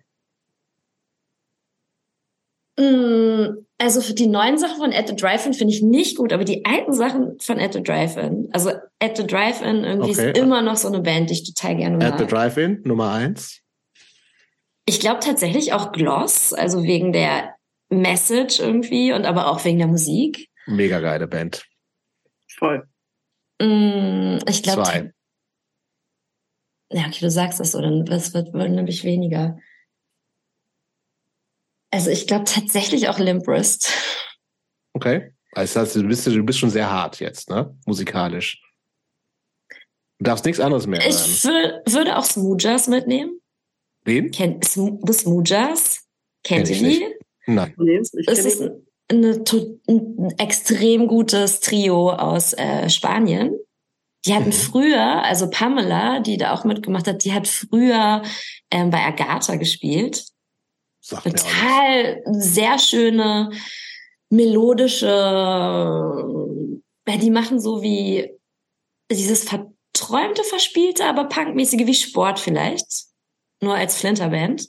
Mhm. Sehr, sehr gute Band, kann ich auf jeden Fall total empfehlen. Mhm. Mm. Dann noch eine. Wir haben nur noch eine Band. Eine Oh. Band. Es ging jetzt schnell. Ja, es ging schnell. Du hast alles auf Hardcore gesetzt. Ich weiß nicht, ob das nicht im Nachhinein ein Fehler war. Ja, stimmt. Also ich würde jetzt so intuitiv würde ich sagen, also Reviver ist Boah, auch, ist ja schon wieder Hardcore, quasi. ja, aber irgendwie die Texte sind auch wieder so, also Reviver ist ja wirklich irgendwie eine Band, wenn es mir schlecht geht und die höre ich, Na gut, okay. die Texte, es ist Du so, hast, du hast keinen Hip-Hop dabei, ne, zum Beispiel. Na, Hip-Hop höre ich tatsächlich aber auch nicht mehr. Du hast keinen Pop dabei. Ah, ja, irgendwie so eine 80s-Mix-Platte, weil bei 80s habe ich auch nicht so eine Band, die ich Okay. irgendwie. Na, Na aber ich habe mich, ich habe mich entschieden. Du hast dich entschieden. Lass Also, das mal so stehen. Camp Cope, muss ich sagen, bin ich auch sehr großer Fan von. Sagt mir auch nichts. Was ist das? Camp Cope. Boah, So, eine total gute Band aus Australien. okay. Die haben Kennst du die, Annik? Nee, ich kenne die auch nicht. Total gute Band. Okay. Wird ausgecheckt. Aber, ja. dann ist es zu spät. Die ist nicht mehr auf der Liste. Mhm. Ja, Dann ich, das noch. das waren am Anfang zehn Platten, dann nehme ich sechs. Okay, ist, ist in Ordnung. ähm, ich habe, ich werd, werd fast schon zur letzten Frage kommen. Hast du noch was, Annik? Nee, ich Aber guck auch- mal wieder, ne? Du, du warst auch schon wieder eine der Personen, Angie, die gesagt hat, boah, ganz schön lang und so. Jetzt guck, kannst, hast, kannst mal gucken auf die Uhr. Ja, aber so quasi am Anfang, als wir über die ganzen harten Sachen aus meiner Kindheit geredet Ja. haben, da habe ich schon auch auf die Uhr geguckt und, Ah, hab, okay. und da war auch so bei euch beiden, war ich so, oh krass. Ich glaube, Anik und Jobs sind echt müde und die kämpfen Mhm. sich so, so durch. Und ich war so, wir machen doch nur so eine eineinhalb Stunden wahrscheinlich. Die beiden schaffen das doch gar nicht länger. Ich war schon so, irgendwie so, oh krass, irgendwie, vielleicht bin ich die erste Person, die so unter, was war das kürzeste? Gibt's wen unter zwei Stunden? Klar. Okay. Naja, ich war kurz schon so, okay, vielleicht bin ich die Person, die am kürzesten mit euch redet. Vielleicht Ich glaube, das, war- das, das war immer noch Hans Rudolf Kunze. Ah, okay. Aber der zählt auch nicht so richtig, ehrlich gesagt. Nee, erzählt nicht so richtig. Aber das war auch witzig. Auch heute war es nicht witzig, heute war es nett. Ja, ich fand's auch. Genau, auf jeden Fall. Jetzt Also, mit den einfachen Themen hat's auch noch mehr Spaß gemacht. mhm. ja, aber danke für deine Offenheit. Voll. Also das, ähm, wie gesagt, ich habe auch extrem viel von der Offenheit von anderen Leuten gelernt. Mhm. Und ich habe das Gefühl, wir können auch Sachen nur verändern, wenn wir irgendwie so offen mit Sachen umgehen, weil sonst haben wir alle irgendwie das Gefühl, wir sind die Einzigen, die sich irgendwie mit bestimmten Sachen irgendwie rumschlagen und, und so. Und ich habe das Gefühl, es geht nur zusammen. Das stimmt. Ähm, letzte Frage ist, wenn dein 15-jähriges Ich dein Ich von heute trifft, was würde es denken? Also ihr könnt es vielleicht sehen, ihr kriegt gleich Pipi in den Augen. Mhm. Ähm, weil dafür irgendwie, wie es mir mit 15 ging und was jetzt aus mir geworden ist. Also jetzt ist es einfach irgendwie, obwohl Sachen auch echt anstrengend sind, sind Sachen extrem cool. Also ich finde wirklich vieles extrem cool. Also ich bin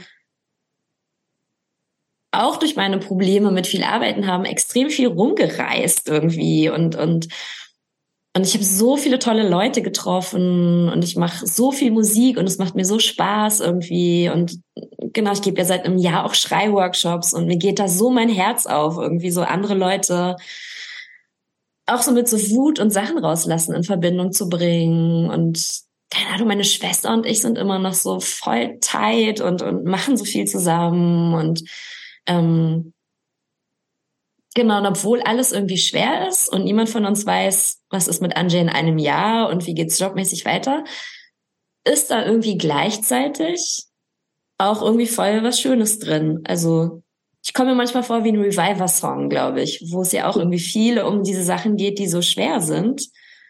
Und dann ist aber auch ganz viel Schönheit irgendwie in all dem und es macht irgendwie so Platz für was auf, was sonst vielleicht keinen Platz hätte.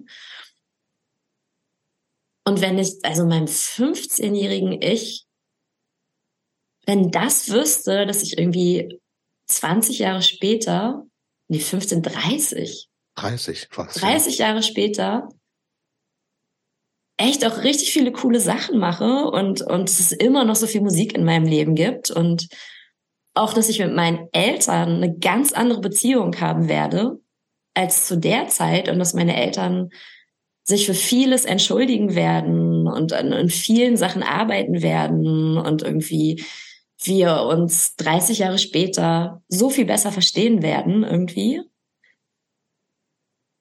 Also es wäre total cool. Also ich glaube, wenn ich Pippi in den Augen habe, wäre das auch, weil ich mich so freuen würde, wie meinen 15-jährigen Ich wissen zu lassen, dass, dass Sachen zwar anstrengend werden, aber auch irgendwie voll cool. Das ist ein schönes Schlusswort. Danke, Anjay. Dankeschön.